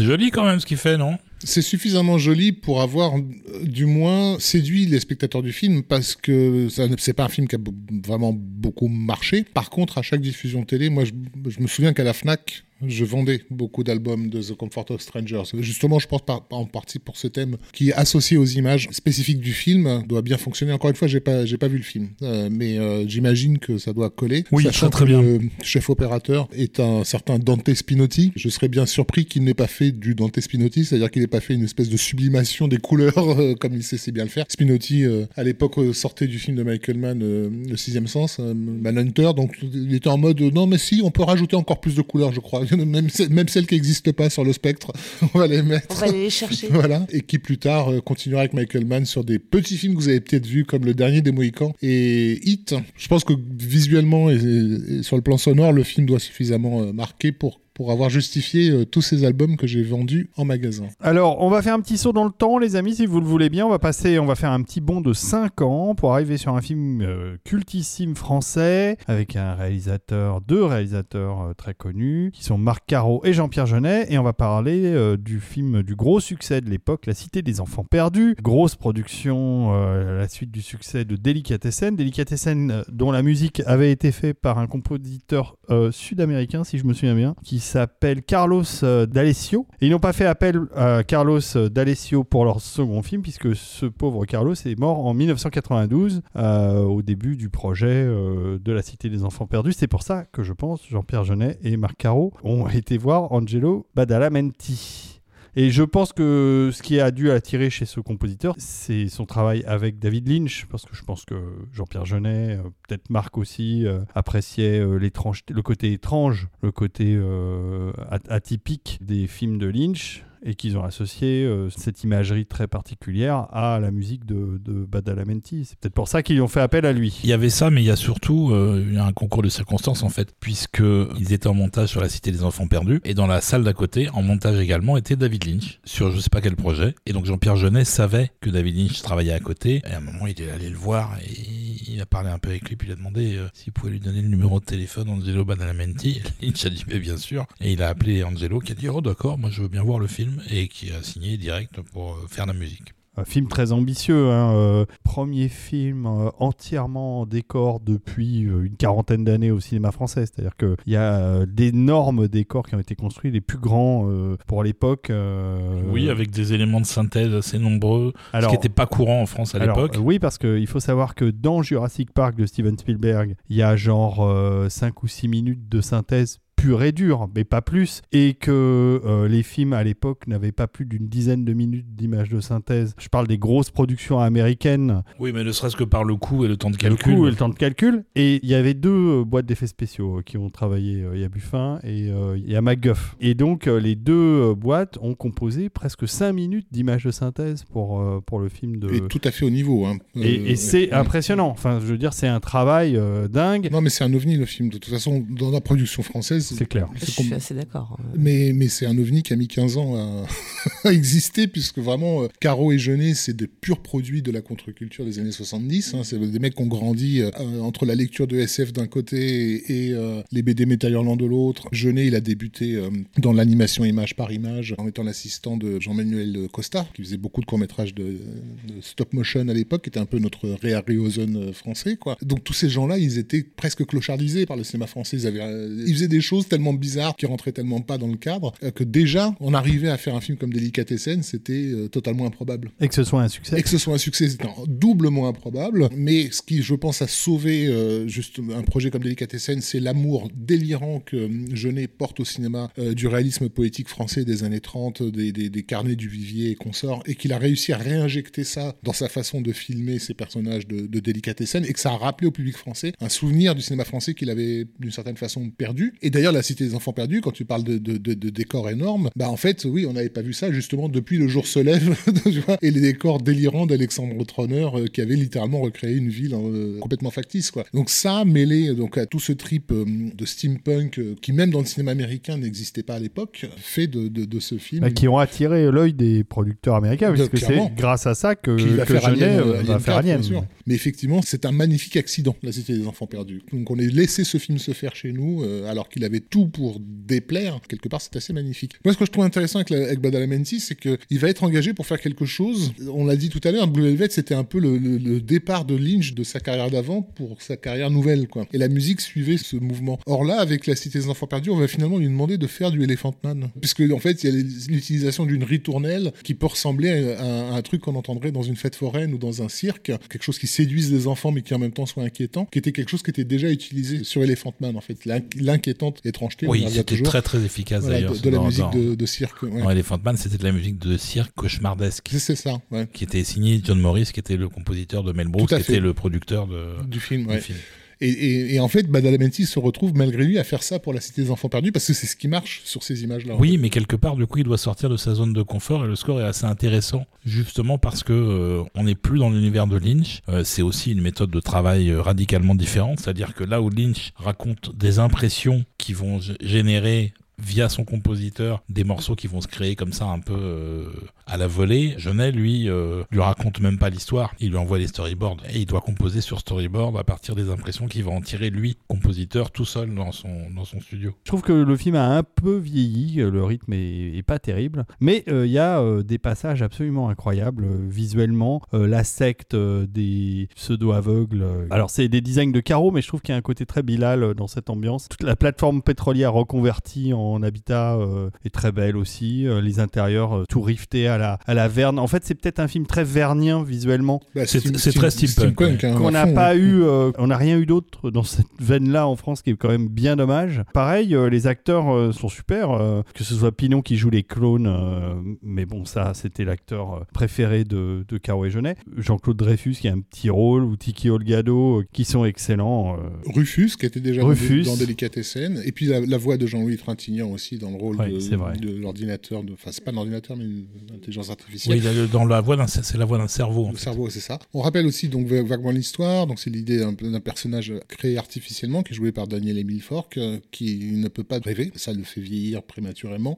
Du coup, il, il a inventé une machine à extraire les rêves des enfants et donc bah, du coup les kidnappe pour leur extraire les rêves, d'où la cité des enfants perdus. Et puis Ron Perlman, évidemment, dans le rôle principal. Oui, c'est d'ailleurs marrant qu'il se retrouve dans cet univers-là, qui est un univers vraiment à part dans le cinéma, et sans le mettre véritablement en parallèle avec les, les univers de Guillermo del Toro, il y a quand même une parenté en termes d'approche entre ce film-là et les autres films de l'époque de et Caro, euh, et ce que Guillermo fera, alors que là, sa carrière est encore au tout début. Bah, Perlman, en fait, c'est, c'est- sa carrière a été faite par des cinéastes qui voyaient en lui précisément une magnifique créature de fête foraine, en fait, d'une certaine façon. Il faut rappeler qu'il a débuté dans la guerre du feu. Oui, c'est vrai, de Jean-Jacques Hano. de Jean-Jacques Hano, que Guillermo l'a utilisé comme, au départ comme homme de main dans, dans Chronos, parce qu'il avait besoin comme ça d'une figure étonnante, euh, tu peux pas passer à côté. Et donc pareil, dans, dans les- là, dans Cité sans enfants perdus, il est littéralement un monsieur muscle, on va dire, euh, qui fait semblant de lever des haltères, euh, et qui va se retrouver donc à devoir protéger cette petite fille. Et d'ailleurs, je crois que le morceau qu'on a, qu'on a choisi, qui est probablement le morceau le plus identifiable dans,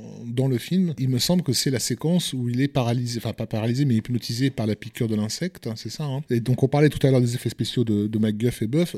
En fait, voilà, La puce. La, la fameuse puce, c'est celle qui a créé en image de synthèse. Donc ce sont des puces armées d'une d'une petite aiguille avec un poison spécial, en fait, qui se baladent de- de- d'humain en humain pour aller atteindre leur cible. Elles sont pilotées par Jean-Claude Dreyfus. Voilà, tout à fait. Et donc, elle pique euh, le personnage de, de Ron Perlman, qui à ce moment-là se met à devenir violent vis-à-vis de la fille qu'il est censé euh, protéger. Protégé, ouais. Euh, la malmène, elle se met à pleurer, et c'est, une, je crois, une de ses larmes qui va le réveiller. Enfin, il y a un truc euh, avec euh, la larme de, de la fille qui. Oui, qui était d'ailleurs une arme de synthèse. Dans la création de la puce, c'est pas du tout une puce réaliste, entre guillemets. C'est quelque chose entre Alien et euh, une sauterelle. Enfin, c'est vraiment une création complète. Alors, on reconnaît une puce, mais c'est une puce complètement fantasmée. C'est assez marrant. Regardez, euh, si vous pouvez, le making-of euh, que l'on trouve d'ailleurs sur YouTube, mais qu'on trouve aussi sur le, le DVD et le Blu-ray, de La Cité des Enfants Perdus. C'est super intéressant. Donc, euh, Donc on écoute ce On morceau écoute cette Oui. scène, voilà, de, de la. on L'exécution. Pas Ça de l'exécution, mais. Ah, ça- ça s'appelle Ça l'exécution. s'appelle D'accord, ok. l'exécution. qui qui est en fait le pétage de plomb euh, du personnage de Ron Perlman.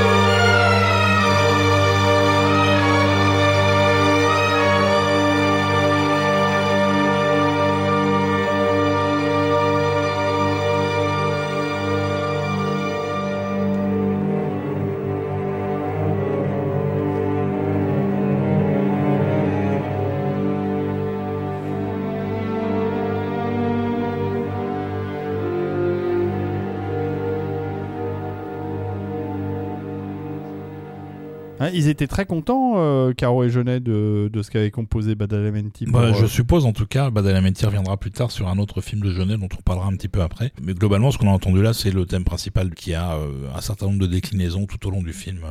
Encore un disque qui a bien marché chez nous. Alors, il y, a un- il y a un truc qui est assez euh, intéressant. Je ne sais pas exactement comment Badalamenti choisissait ses sujets. Le fait est que 80% des films qu'on a retenus pour cette émission étaient sélectionnés à Cannes, ont pour certains gagné des palmes d'or, comme Sailor et Lula par exemple, étaient en compétition ou étaient projetés hors compétition. Euh, mais euh, il y avait un truc qui fait que les films d'Angelo étaient des, des trucs potentiellement euh, sélectionnables pour Cannes, très très souvent. Ben oui, et d'ailleurs celui de, dont on va parler là a été sélectionné à Cannes. Je sais pas. Eh ben merci. Merci. Je- Euh, alors très on, on laisse de côté. Je euh, sais pas, mais je, je crois que le film précédent l'était, lui, euh, le son de piano, il était à Cannes. Oui, il a eu la Palme d'Or On d'ailleurs. parle de quel film là La piano. Holly Smoke, il était au Festival de Venise. Il a fait l'ouverture du festival. Mais bon, on n'est pas très loin non plus de l'esprit euh, de l'esprit de Cannes. Voilà, donc Holy Smoke, c'est un film de Jane Campion qui raconte euh, l'histoire d'un conseiller consultant américain euh, joué par Harvey Keitel qui va essayer de ramener à la raison, entre guillemets, une jeune femme euh, jouée par euh, Kate Winslet qui a été euh, embringuée dans une sorte de secte en Inde, un truc New Age, et euh, il va essayer de, la, de lui faire reprendre, euh, disons, une vie un peu plus normale. Ça n'a pas l'air passionnant comme ça, le film est complètement bordélique. Mais Jane Campion, elle a eu le Lion d'Or euh, à Venise pour ce film. Pas la Palme d'Or, le Lion d'Or. D'accord, ouais, bah c'était pas mérité.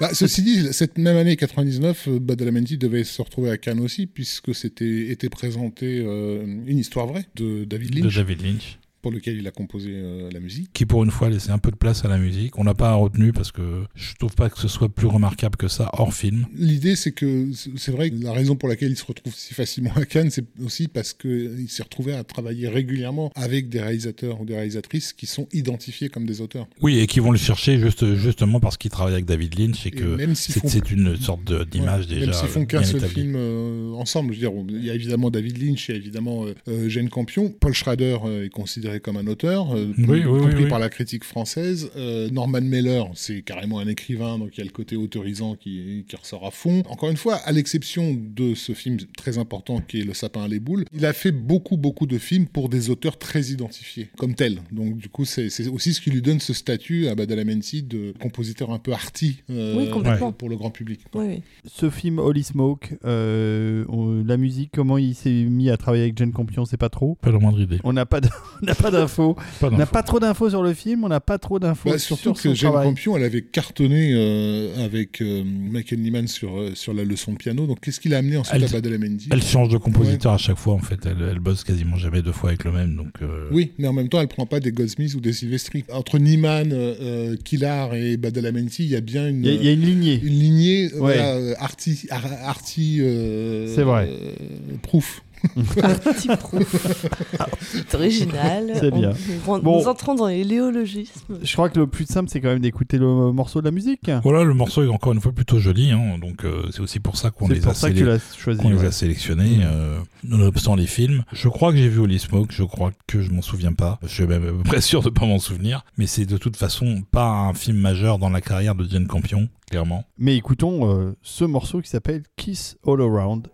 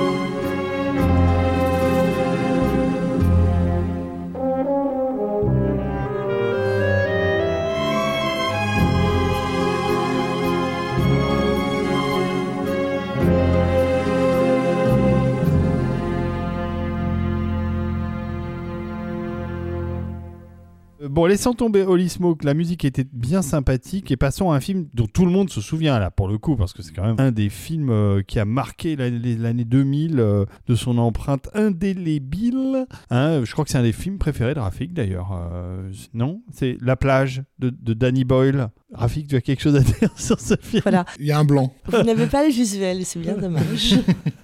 Parce que là, il y a eu un moment de. Je me suis déprogrammé. C'est Ah oui, ce film avec Leonardo DiCaprio Exactement. qui se passe Mhm. sur une plage. Ah, Leonardo DiCaprio, c'est pas très important. Ce qui est important, c'est surtout que c'est avec Virginie Ledoyen et, Et Guillaume oui. Canet, Et oui l'acteur qui joue mal même en photo. Je suis reconnaissant à ce, à, à ce film parce qu'il a permis de me venger euh, à titre gratuit et personnel de toute cette presse qui en fait refait l'histoire et a considéré après coup que si Titanic avait été l'énorme carton que ça avait été, c'était grâce à Leonardo DiCaprio. Toi de leur expliquer, bah, c'est-à-dire que euh, Winslet et DiCaprio ont littéralement été découverts par l'essentiel des gens à travers ce film, donc c'est pas vraiment ça qui les a fait venir en salle. Mais c'était le, le mythe qui s'est installé en fait dans, dans, les, dans les médias à l'époque. Et du coup, effectivement, la plage a été lancée comme une énorme machine. Euh, au niveau de la presse, c'était délirant comme on était euh, recouvert d'infos, de machins, de trucs, J'ai d'invitations. cru que aux t'allais dire autre avant-premières. chose. Non, mais enfin, je veux dire, tu sentais que la- les, les attachés Qui te le euh, vendre. avaient du taf avec ce, avec ce film. Oui, oui, ils étaient persuadés que ce serait un énorme et puis carton. Exactement. Parce Deux que acteurs Léo, français. Parce que Léo, DiCaprio, tout Et puis deux acteurs français dans un film américain, c'est important. Mais ça a remis un peu les pendules à l'heure. si tu veux, des gens, ben voilà, ben DiCaprio, bah oui, il vend pas un film tout seul. Il faut aussi que le film il puisse se vendre lui-même. Ce Ah qui oui, est pas puis tout alors à là, fait il y le avait cas rien de- à vendre ouais, en même pas temps. grand-chose à vendre. ouais. Oh. Oui, puis alors DiCaprio, je, je me souviens pas tellement de sa prestation, mais, euh, Mais lui non plus. peut-être que lui non plus. euh, il se souvient peut-être qu'il a, a- été a- nommé au Razzie Awards quand même Il y, a, cette il y a année-là. un moment magnifique dans le film qui a fait le,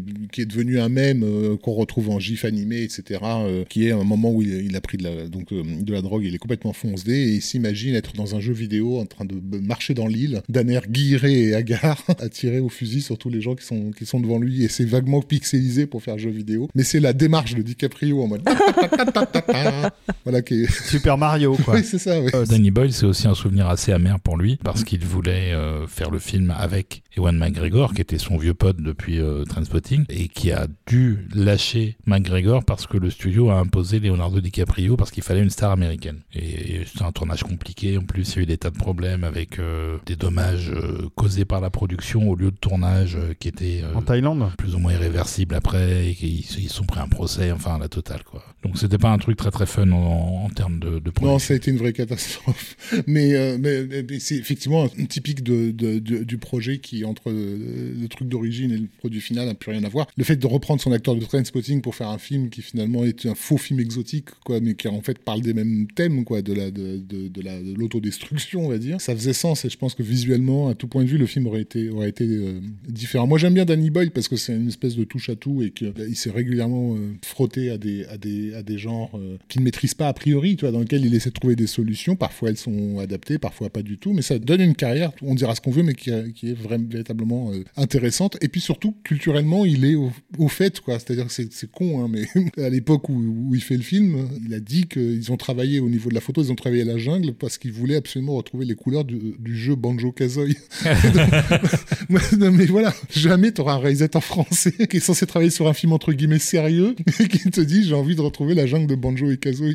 D'emblée, il devient mon copain, même, Bah si, oui. même si le film est foireux. Évidemment. Et d'ailleurs, il fera tout de suite après, il fera 28 jours plus tard qu'un film d'horreur, donc plus rien à voir avec la plage. Ouais, que j'aime bien d'ailleurs. Oui, que j'aime bien aussi. mais, mais qui peut être du Resident Evil-like si on veut. quoi. Enfin voilà, c'est- Danny Boyle nous est sympathique, même, même quand il fait la plage. Voilà, et il engage Angelo Badalamenti, et on sait pas trop pourquoi. On sait pas trop pourquoi. Pourquoi Angelo a accepté le film? J'avais vraiment l'impression que euh, il allait un peu, euh, lui aussi, là où le vent le portait. Euh, on lui proposait des trucs, il disait tiens ouais c'est un projet sympa, mais qu'il n'y avait pas vraiment de ligne directrice dans sa carrière. Plus de travailler avec des gens avec qui il s'entendait bien, je pense. Et ça donne quoi alors la plage? Parce que alors j'ai aucune idée. Bah on va écouter ça. Ah, on l'écoute Déjà? Ah bah c'est parti Euh, alors. ça, ça va nous, ça donne un, un thème euh, assez éthéré avec plus de synthé que les précédents qu'on a écoutés. C'est The Beach Theme. Eh ben, écoutons le, le thème de la plage, hein, donc.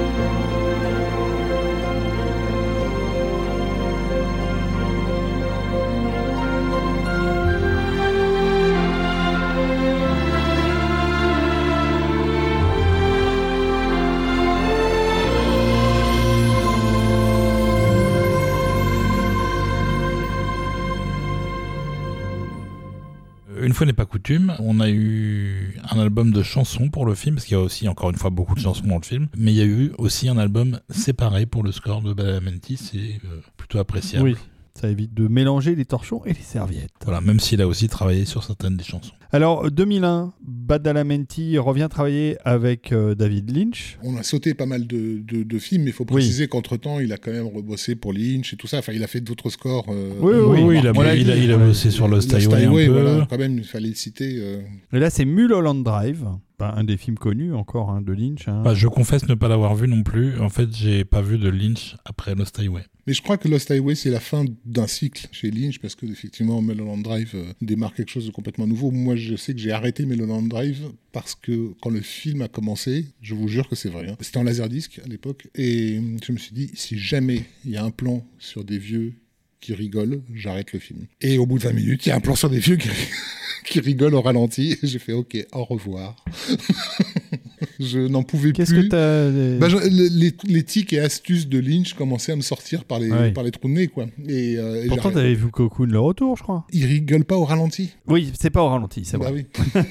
Oui, alors que c'est c'est encore une fois quelque chose d'assez euh, symptomatique de, de Lynch, puisque initialement, euh, Mulholland Drive, c'était euh, un pilote de série télé qui finalement a pas vraiment été choisi ni retenu et qu'il a décidé de réutiliser pour en faire un long métrage en retournant euh, ben, une partie de ce qu'il avait gardé pour la suite de la série qui n'avait pas été tournée, tout en faisant un truc un peu différent. euh. Comme disait Stéphanie, c'est un sculpteur. Il a une matière, il va en faire autre chose, il n'a pas de problème moral avec ça en fait. Il peut transformer à, à l'infini des images qu'il a tournées pour en faire euh, un film, un projet euh, vidéo, une expo, n'importe quoi. Ils s'en foutent Ouais, en fait. Mais c'est sa force et sa faiblesse. C'est C'est-à-dire que sa force, c'est de pouvoir euh, n'avoir finalement aucune limite dans sa créativité et de pouvoir euh, utiliser euh, son, son appétence pour l'art de manière générale, quel que soit le, support. C'est sa grande faiblesse aussi, parce que quand on, est censé raconter une histoire au travers d'un objet filmique, lui, en fait, c'est pas son intérêt. Ça lui pose aucun problème de perdre le spectateur euh, et de le, laisser sur le bord de la route parce que son objectif c'est pas de lui avoir raconté une histoire, c'est de lui avoir fa- faire vivre une expérience. En ceci, bah, soit on est complètement en résonance avec cette approche-là et tout va bien, soit à un moment donné on a vraiment envie hein, aussi d'avoir un- quelque chose qui nous nourrit et l'expérience en elle-même n'est pas suffisante. Oui, puis en plus de ça, euh, il y a un côté euh, qui, au bout d'un moment, après un certain nombre de films, devient formulaïque. C'est-à-dire que euh, il va commencer non plus à utiliser des choses récurrentes chez lui parce que c'est un obsessionnel, parce que sa créativité le mène à ça, mais aussi parce que la critique l'attend. Ça, c'est pas le seul à avoir été victime de ça. Euh, Almodovar en a fait les frais, Cronenberg en a fait les frais très largement, de commencer à mettre dans leurs films des choses qui allaient séduire d'emblée la critique, parce que c'est des choses qu'ils allaient voir tout de suite et ils allaient dire oh j'ai bien compris le film. Et je trouve ça, je trouve ça malhonnête en fait. Je sais pas si c'est malhonnête ou si c'est encore une fois un pied de nez euh, à ce qui n'a pas beaucoup d'importance pour lui. Parce que je ne suis pas persuadée qu'il soit tellement en quête de l'endroit où la critique l'a mis et l'a positionné. Après, sur le plan de la malhonnêteté intellectuelle, j'en sais rien, euh, mais c'est sûr que cette, ce côté formule, il le fait notamment dans la saison 3 de Twin Peaks, où il y a carrément un épisode entier qui n'est qu'un collage de tout ce qui serait attendu dans un épisode euh, somme de tout ce que Lynch est capable de faire. Il est tourné en noir et blanc. Il y a à peu près l'ensemble de son œuvre euh, contenue dans 40 minutes. Et on hésite euh, sur l'interprétation à en faire. Est-ce que c'est purement narcissique? Est-ce que c'est un pied de nez? Est-ce que... Je ne sais pas. Mais comme son truc, c'est de faire en sorte que tu te poses des questions, c'est là où je dis est-ce que l'expérience est suffisante? Est-ce qu'à un moment donné, ça devient pas lassant en fait d'être toujours confronté à la même dynamique de je sais pas ce que tu me proposes à manger, mais bon, c'est bien de se poser des questions, mais s'il y a que ça, au bout d'un moment, ça lasse un peu. Je pense que Mulholland Drive, c'est le moment où on décroche euh, de ce que Lynch a proposé pendant euh, 15 ans, quoi. Euh, il passe peut-être à autre chose, mais il passe peut-être à quelque chose d'un peu plus, euh, je vais pas dire feignant, parce que je pense pas que ce soit un feignant, mais en tout cas, euh, il en a clairement plus rien à faire de savoir comment ça va être perçu. Je pense qu'effectivement, il y avait un, effort de, de, fait pour au moins faire illusion, y compris sur un film comme Lost Highway, où, euh, encore une fois, le spectateur lambda qui est venu voir un thriller se laisse quand même porter par un fil, euh, là, là où sur euh, les premières séquences de, de Mulholland Drive, alors que d'emblée, tu es venu voir l'histoire de cette femme et, amnésique, tu as, tout de suite un, un Strum qui déboule sur une place de parking. en mode, bon, ok, d'accord.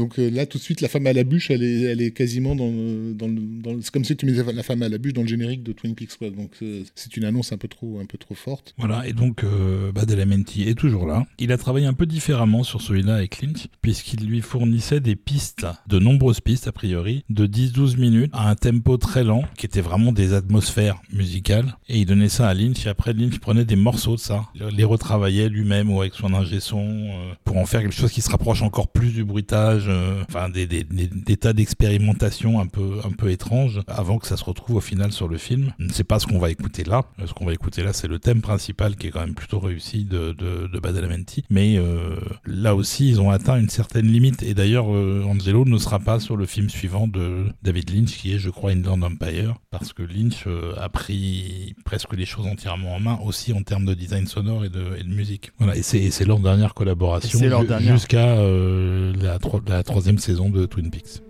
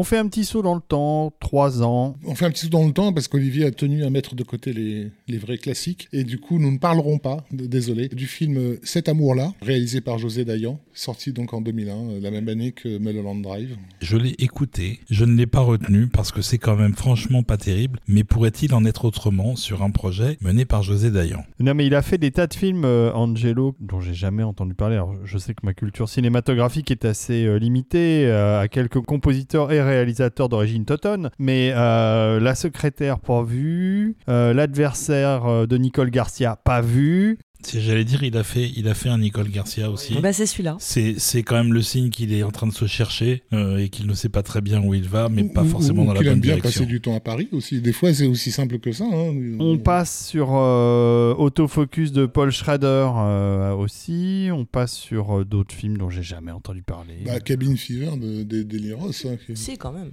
Oui, parce qu'il n'a pas fait énormément de choses sur Cabin Fever. C'est Nathan Barr qui a fait l'essentiel du score. Badalamenti ayant surtout écrit les thèmes. Donc, euh, comme, comme en plus le score est pas super remarquable, euh, bah, euh, on l'a pas mis non plus. On peut pas euh, faire une, une rétrospective carrière en deux heures comme ce non, vous ça fait paraît là. compliqué. En mettant tous les scores du compositeur, même si ceux de, ceux de Badalamenti sont moins nombreux que, je sais pas, un Jerry Goldsmith par exemple, malgré tout, on peut pas quand même tout couvrir. On arrive à sa deuxième collaboration avec Jean-Pierre Jeunet, sans Marc Caro cette fois-là, euh, pour un film euh, qui a floppé, si je me souviens bien, en France, qui était pourtant bien sympathique. un long dimanche de fiançailles avec Audrey Entre autres, Oui, Gaspard Ulliel. et Gaspard Ulliel, oui. Bah, qui fait suite euh, au succès euh, étonnant d'Amélie Poulain et surtout à son succès international, parce qu'il ne faut pas oublier que ce film a représenté et continue de représenter la France dans l'essentiel de- des pays. Enfin, le... Et tous les Américains pensent que nous vivons dans du verre. oui. non, mais c'est vrai. Non, non, mais c'est, culturellement, c'est, absolument, absolument monstrueux. Au Japon, on n'a même pas idée à quel point c'est, au-delà de toute conception. D'ailleurs, une anecdote euh, que, que Jean-Pierre Jeunet m'avait sortie par rapport à- aux touristes japonais à Paris, je lui demande l'impact euh, culturel euh, à l'étranger. Donc, on parle du Japon et il me dit euh, un jour, j'ai donné rendez-vous à Audrey pour parler d'un projet. Je pense que c'était celui-là, un dimanche de fiançailles. Et comme un con, j'ai pas du tout fait gaffe parce que c'était simple. Je lui ai demandé, donc on se retrouve au café. Et le café, c'est le café où on a tourné Amélie Poulain. Et donc, j'arrive au café et au moment où je rentre, j'entends des hurlements stridents. Et il y avait un groupe de japonaises qui m'ont vu rentrer et qui sont devenues complètement folles. Elles hurlaient comme des, comme, groupies. Et moi, été paniqué en me disant, ok, ok, ok, ça va, ça va, ça va aller, ça va aller, mais putain, mais il y a Audrey qui va arriver. et il s'est passé ce qui s'est passé. Audrey est arrivée un peu plus tard et une des japonaises est littéralement tombée face devant sur le sol Mais du non. café. Eh ben, elle s'est fait mal, quoi, tu vois. Elle, elle s'est évanouie de- comme une planche. quoi. Bam Comme ça. Et donc oui, c'est c'est c'est voilà, c'est un film qui a encapsulé un pur fantasme euh, de ce de ce que de ce qu'est Paris en fait, qui n'existe pas en réalité. Raison pour laquelle d'ailleurs il existe, je crois que c'est à le- à l'hôtel Dieu, une section spéciale de l'hôpital exclusivement réservée aux touristes japonais, qui en fait arrivent à Paris et réalisent que ce n'est pas Amélie Poulain et font des dépressions. Mais non. c'est c'est le syndrome du touriste japonais parisien. Enfin, je veux dire, il y a un truc, voilà. Paris n'est pas ce que Jean-Pierre Jeunet t'a fait croire, quoi. Oh et donc, là, il pète un plomb, le touriste, et il va directement dans cette aile de l'hôpital Mais non. Mais c'est dingue. où des gens sont formés pour, pour ce, cas, ce cas très spécifique. Mon Il Dieu, passe, mon il Dieu. passe la musique de Yann Tiersen en permanence dans les, dans les enceintes. Sais, pour les réhabituer petit à petit. C'est un peu comme Hibernatus, tu sais, il faut, Oh, les, waouh. faut les remettre dans, le, dans la réalité de la vie, quoi. On est un peu sorti du On Sorti est sujet. un peu dans loin. le long dimanche de Il fiançailles. Donc, le, film s'est monté sur les restes de Bah ce oui. succès dément. Et effectivement, pour jeûner, l'occasion du coup de se créer un autre fantasme euh, associé à Paris et à la France, hein, voilà, qui est cette France détruite d'une certaine façon par la Première Guerre mondiale, et, et aussi de, de rendre hommage à tout un cinéma des origines euh, qui l'obsède. euh, je rappelle que c'est quelqu'un qui, dans, qui chez lui euh, euh, a littéralement la caméra de Marcel Carnet en objet de collection. Enfin, je veux dire, c'est c'est vraiment un truc très très très très fort chez lui, ce goût du cinéma français des origines. Ouais, le problème, c'est qu'en termes de résultats, c'est pas vraiment à la hauteur. Quoi. Moi, j'ai toujours été fasciné vraiment par la collaboration Caro Jeunet et absolument pas par celle de Jeunet tout seul. Ouais, moi je trouve pas le film honteux. hein. Moi, je trouve que ça, ça c'est pas si mal, mais. Gros travail de design, gros travail d'effets spéciaux aussi hein, sur le Ouais, sur le les film. reconstitutions, Ouais, ouais. ouais, ouais. Et puis très bon casting quand même. euh, en, en dehors des habituels, Audrey Tautou maintenant, euh, Dominique Pinon, mais il y a euh, donc Gaspard Huliel euh, et Dupontel. Du aussi. Solier. Ouais, euh, Dupontel était très bien dans le film. Il y a plein de, il y a plein de gens. Hein. Une certaine Jodie Foster, euh, qui est un peu la. Jodie Foster, euh, Tiki Olgado toujours, euh, Julie Depardieu, euh, Jean-Pierre Daroussin. Enfin, il y, a- y a- il y a tout cinéma français là, quoi. Oui, et d'ailleurs, le film n'a pas été un succès public. Par contre, Bah, il a ça- fait ça- 4 millions d'entrées, quand ça- même, Ça a été un carton au niveau des Césars. Il a eu je sais pas combien de nominations. euh. Et euh, comme les États-Unis lui avaient piqué euh, son chef-op, euh, Fincher lui a piqué son chef-op, hein, Darius Konji, euh, qui était le chef-op de La Cité des Enfants Perdus, donc bah, du coup Jeunet a dû se rabattre sur un autre chef-op qui est Bruno Delbonnel, que les Américains lui ont piqué aussi, puisqu'il va se retrouver sur les Harry Potter euh, un peu plus tard. Donc on n'arrête pas de lui piquer ses chefs-op C'est pas juste. C'est pas gentil. C'était moi qui l'avais trouvé le Bah, premier. Ah oui, pas juste. Non, c'est vrai. Comment Angelo est venu, à part euh, le fait qu'il connaissait. euh, Bah, c'est parce qu'ils avaient déjà fait un film ensemble. c'est ça. Donc certainement. il, il a rappelé, il a, il a retrouvé le numéro qu'il avait piqué à Lynch. Que, que peut-être qu'il s'est dit que Yann Tiersen, autant sur Amélie Poulain, ça pouvait faire l'illusion, euh, autant euh, sur un film euh, un peu plus dramatique et un peu plus traditionnel dans son scénario, avait besoin d'une musique un peu plus traditionnelle aussi. Et euh, c'est pas un des travaux les plus honteux de Badalamenti, clairement. Il a eu le budget qu'il fallait pour avoir un orchestre confortable. Il s'en est plutôt bien sorti, même si c'est pas non plus particulièrement remarquable, faut être honnête. Ça s'écoute par contre. Et d'ailleurs, on l'écoute. Alors on écoute. C'est le Entitled.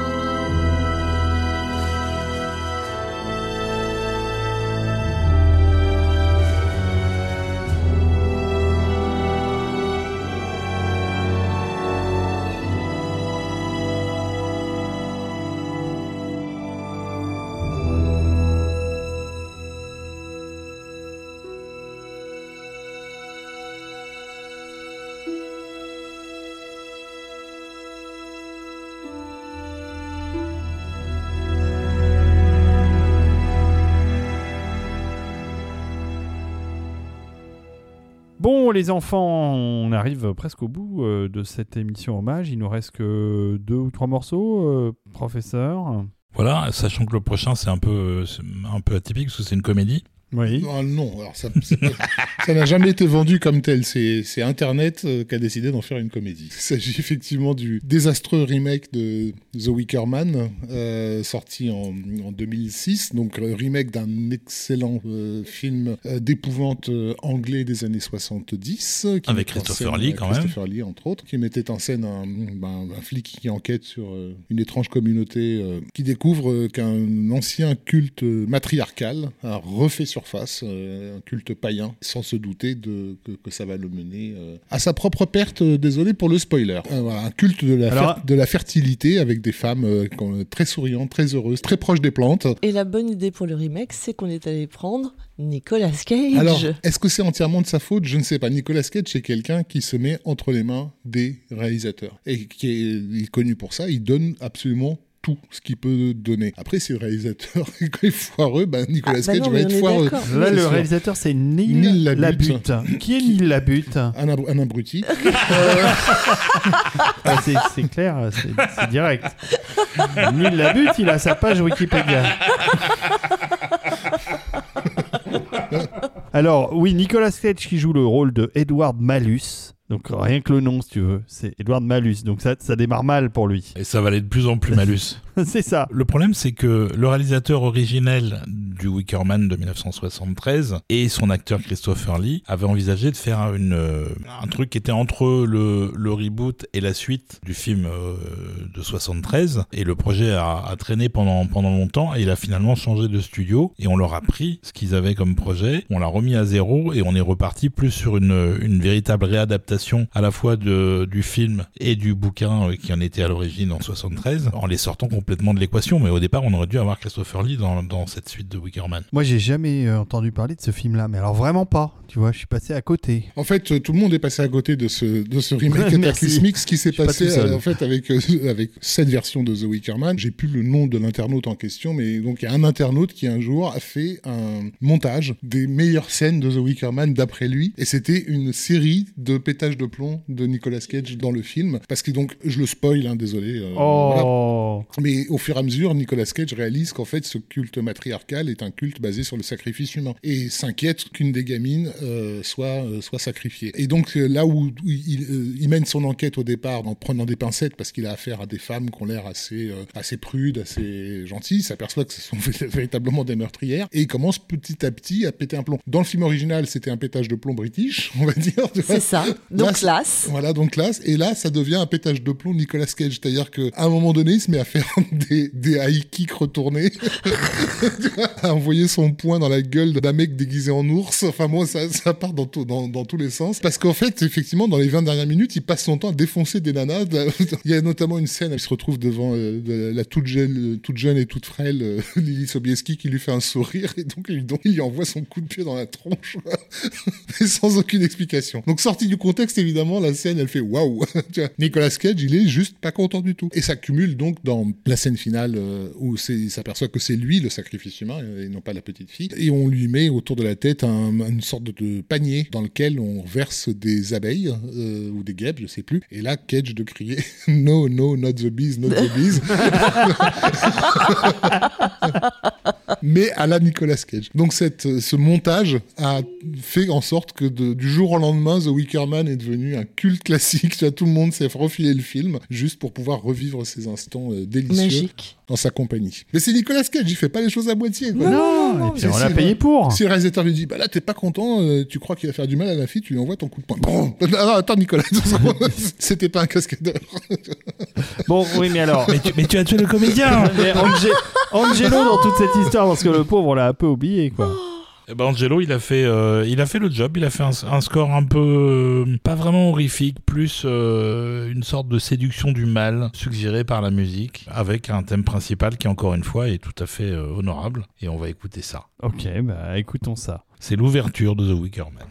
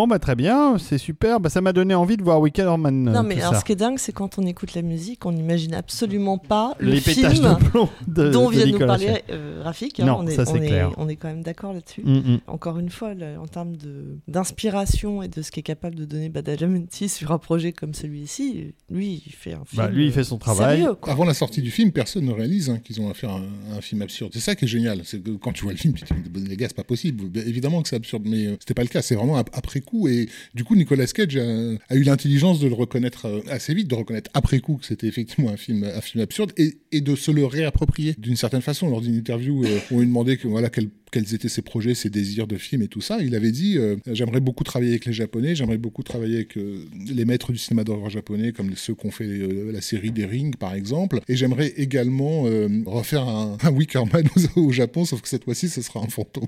Ce qui veut absolument rien dire, mais ce sera un fantôme qui défonce la gueule de toutes les femmes qu'il trouve sur son chemin. Ça, moi, je, moi, je dis ok. hein. Peut-être qu'on n'avait pas bien expliqué le film au départ, je sais pas. mais, euh, Ah non, mais ça va rester ça. Wickerman, ça va rester. Il va falloir qu'on Voilà. fasse Mais- un épisode là-dessus. Mais il fallait pas non plus faire un remake parce que c'est un film, c'est un pur produit des années 70. Qui plus est, oui. Donc euh, ça peut pas vivre en dehors de son époque. en fait. Et, et surtout, ce qui se, se sort du, du- du premier film, c'est un réel, une réelle inquiétude euh, face à ce qui, à l'époque, était évidemment les mouvements féministes et tout ça, transformé en quelque chose de païen, de, de- de- de religieux. Oui, c'était la libération des mœurs qui trouvait un écho dans, euh, Dans le un passé, culte, voilà, dans un euh, culte passé, justement. voilà. Ouais, ouais. Et c'est ça qui donnait au film sa, sa consistance de- de- d'une peur bien tangible, en fait. Et qui n'est pas non plus surjoué d'ailleurs, contrairement euh, à la version de 2006. Bon, euh, on va terminer euh, avec un dernier film qui date de 2013, euh, qui s'appelle Stalingrad, mais qui n'est pas le Stalingrad de Jean-Jacques Hano, dont la musique a été faite par James Horner. euh, Pas du qui tout, est un autre Stalingrad euh, sur le même sujet, a est, priori. qui- qui est un film qui se passe pendant la bataille de Stalingrad, qui est un- effectivement. Un, Stalingrad en 3D. Qui est un film russe. de Fyodor euh, Bondarchuk. Euh, qui, voilà, un film un peu plus concerné par son sujet, du coup, que j'imagine que la version Anno, puisque donc un film russe, hein, sur ce qui est quand même leur bataille à eux, voire on l'oublie souvent, mais la plus grosse bataille de toute l'histoire de l'humanité, Stalingrad, en termes de, de moyens et de, et de morts. Et de durée. et de durée. Et réalisé, qui plus est, par un gars qui se trouve être le fils du réalisateur qui a fait le film le plus cher de toute l'histoire de l'humanité, à savoir euh, Sergei Bondarchuk, donc, euh, qui a réalisé euh, Guerre épée euh, en 68, et qui, à l'époque, euh, donc, est un film qui est tellement euh, hors proportion, euh, qui bénéficie tellement des largesses de l'État euh, soviétique, que absolument personne dans l'administration ne sait combien il a coûté au final. Donc c'est- c'était estimé, je crois, à 700, 800 millions, je sais plus. Enfin, bah, Oui, à cause du nombre de, de figurants notamment. Euh, le problème des pays, voilà, de- des pays soviétiques, c'est que justement euh, tout le monde n'est pas payé. On, re- on récupère des trucs euh, d'un côté pour les amener de l'autre. Et là, en l'occurrence, dans le cas de- du film de Sergei Bondarchuk, c'était euh, drôle parce qu'à une époque, tu avais des généraux qui comprenaient pas euh, où étaient leurs troupes, parce qu'en fait, c'est la moitié de la- de l'armée était rouge devant la caméra. était, était devant la caméra. Enfin, il y a quand même des plans, quelque chose avec 200 000 dans, dans la version de Bondarchuk. Magnifique version, que- à laquelle d'ailleurs Peter Jackson rend hommage à plusieurs reprises dans, dans Le Seigneur des Anneaux. Mais bon, ne nous attardons pas. Il se trouve que Fedor Bondarchuk est le fils de Sergei, et donc du coup, il a quand même un modèle à suivre de- en termes de spectaculaire. C'est ça, et c'était plus raisonnable en termes de dépenses, mais c'était quand même un très gros budget. et C'était un, un projet très ambitieux. IMAX et 3D. C'est le premier film IMAX russe. Ils avaient mis le paquet. Donc avait... c'est pour ça qu'il a été largement post-produit à Los Angeles d'ailleurs. Voilà, il il y, n'est avait, pas en Russie. il y avait deux boîtes d'images de synthèse qui ont travaillé sur le film, deux boîtes américaines. Et en même temps, euh, ça reste aussi une histoire d'amour, un peu comme le film d'Anno. Mais à plus grande échelle, il y a, y a quand même des scènes avec beaucoup de figurants, etc. Et euh, moi, je l'ai vu, le film, euh, ça se regarde, franchement. Pour resituer que le film en fait démarre après le tsunami au Japon en 2011 avec un Russe qui doit secourir des je crois que c'est des étudiants allemands qui en fait sont coincés euh, en sous-sol et du coup il leur raconte son histoire en leur disant euh, savez-vous pourquoi j'ai cinq pères Euh, j'ai eu cinq pères parce que et là il raconte son histoire sur la bataille de Stalingrad en fait qui démarre le, film mais il y a un lien qui était fait entre le présent et le passé. Voilà, et alors, déjà, c'est quand même super étonnant de trouver Badalamenti sur un projet comme celui-là. Mais en plus, il s'est bien sorti les doigts. Il y a je sais pas combien de thèmes, et il y a surtout des morceaux d'action. Euh, et d'ailleurs, je propose qu'on en écoute un tout de suite. donc ça veut dire qu'on est au-delà des 30 BPM Oui, oui, c'est pour la première fois dans cette émission mais oui, c'est un morceau qui s'appelle Men on Fire. Oui. On, on l'écoute et on va parler un peu de- d'Angelo après. Angelo on fire.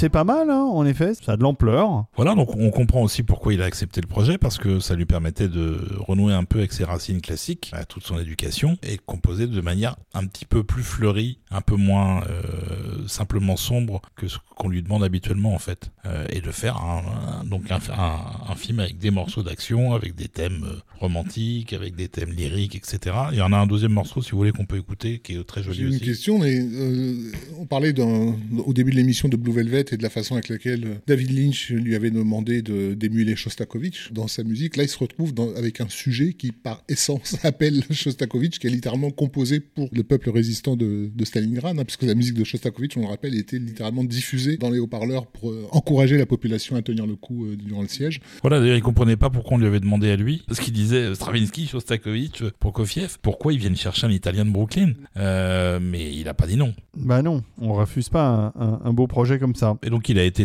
royalement.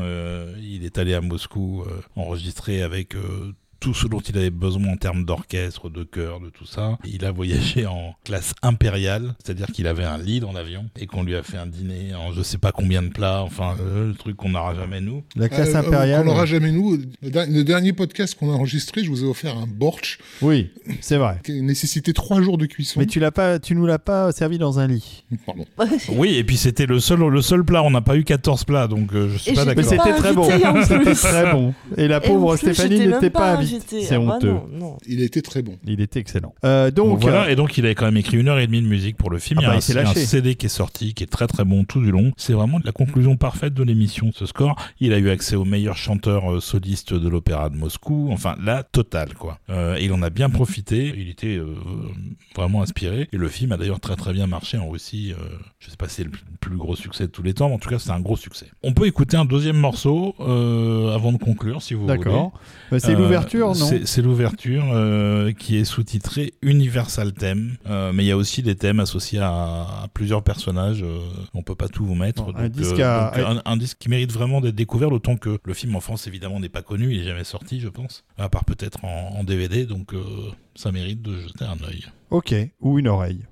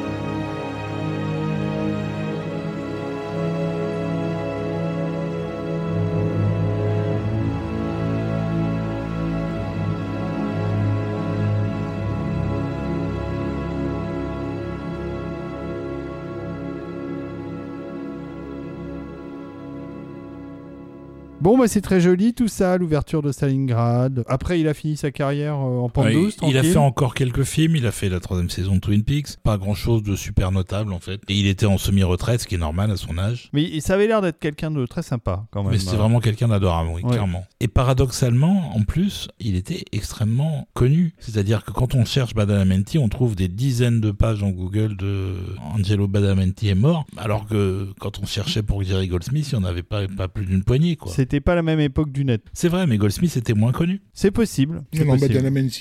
Effectivement, de mon passage à la FNAC dans les années 90, j'ai le souvenir quand même d'avoir pas mal déplacé, évidemment de Twin Peaks, mais aussi, comme je l'ai dit tout à l'heure, du Comfort of Strangers et euh, de la Cité des Enfants Perdus. Donc, il y, a- il y a quand même comme ça 3-4 titres dans sa carrière qui font que, ne serait-ce qu'en France, c'est un nom identifié par une partie du public. Quoi. Voilà, et comme il est rattaché à Lynch et qu'il y a quand même un, un certain euh, culte aussi autour de David Lynch, euh, c'est un peu normal qu'il profite aussi de ça. Bon, bah très bien. Bah écoutez, on va vous remercier euh, tous les trois et moi-même euh, d'avoir été là pour rendre hommage à Angelo euh, Badalamenti. Merci Stéphanie d'être venue. Merci. Ça nous fait toujours très très plaisir de t'avoir. Mais pareil. Et puis euh, merci Rafik Merci pour, David. pour- pour toutes ces anecdotes sur le sapin à des boules auxquelles je, bah, que je vais regarder dès que je rentre chez moi. Je le sais bien.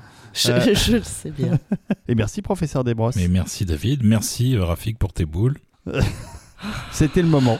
Voilà. Euh, Il fallait la Et caser. on hein. va vous laisser. Ouais, on va vous laisser avec un morceau, un joli morceau, une jolie chanson euh, Voilà. Twin Peaks. hein. qui est chanté par Julie Cruz, qui est donc euh, quelqu'un qui a beaucoup collaboré avec Badalamenti et avec David Lynch, pour qui ils ont même tous les deux écrit plusieurs albums. C'est un peu la voix féminine de David Lynch quelque part. Et avant de l'écouter, on vous rappelle que c'est très gentil à vous tous, nos contributeurs, de nous soutenir. On vous aime, euh, on vous aime, c'est tout. Il n'y a pas, pas besoin d'ajouter. Et puis, on vous encourage aussi à aller écouter la fameuse radio online euh, du professeur Desbrosses, lagrandeévasion.fr, Tout à fait. Sur lequel vous aurez du Angelo Badalamenti Oui, beaucoup plus que ce qu'on a eu dans l'émission encore.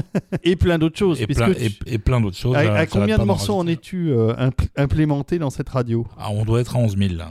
C'est pas mal, C'est pas mal de temps passé à faire la sélection. surtout. tu m'étonnes. Comme Olivier nous posait la question tout à l'heure, il me disait sur quelle radio tu peux entendre la musique du film Space Truckers Ben, Et c'est vrai que quand il a dit ça, ça impose le respect.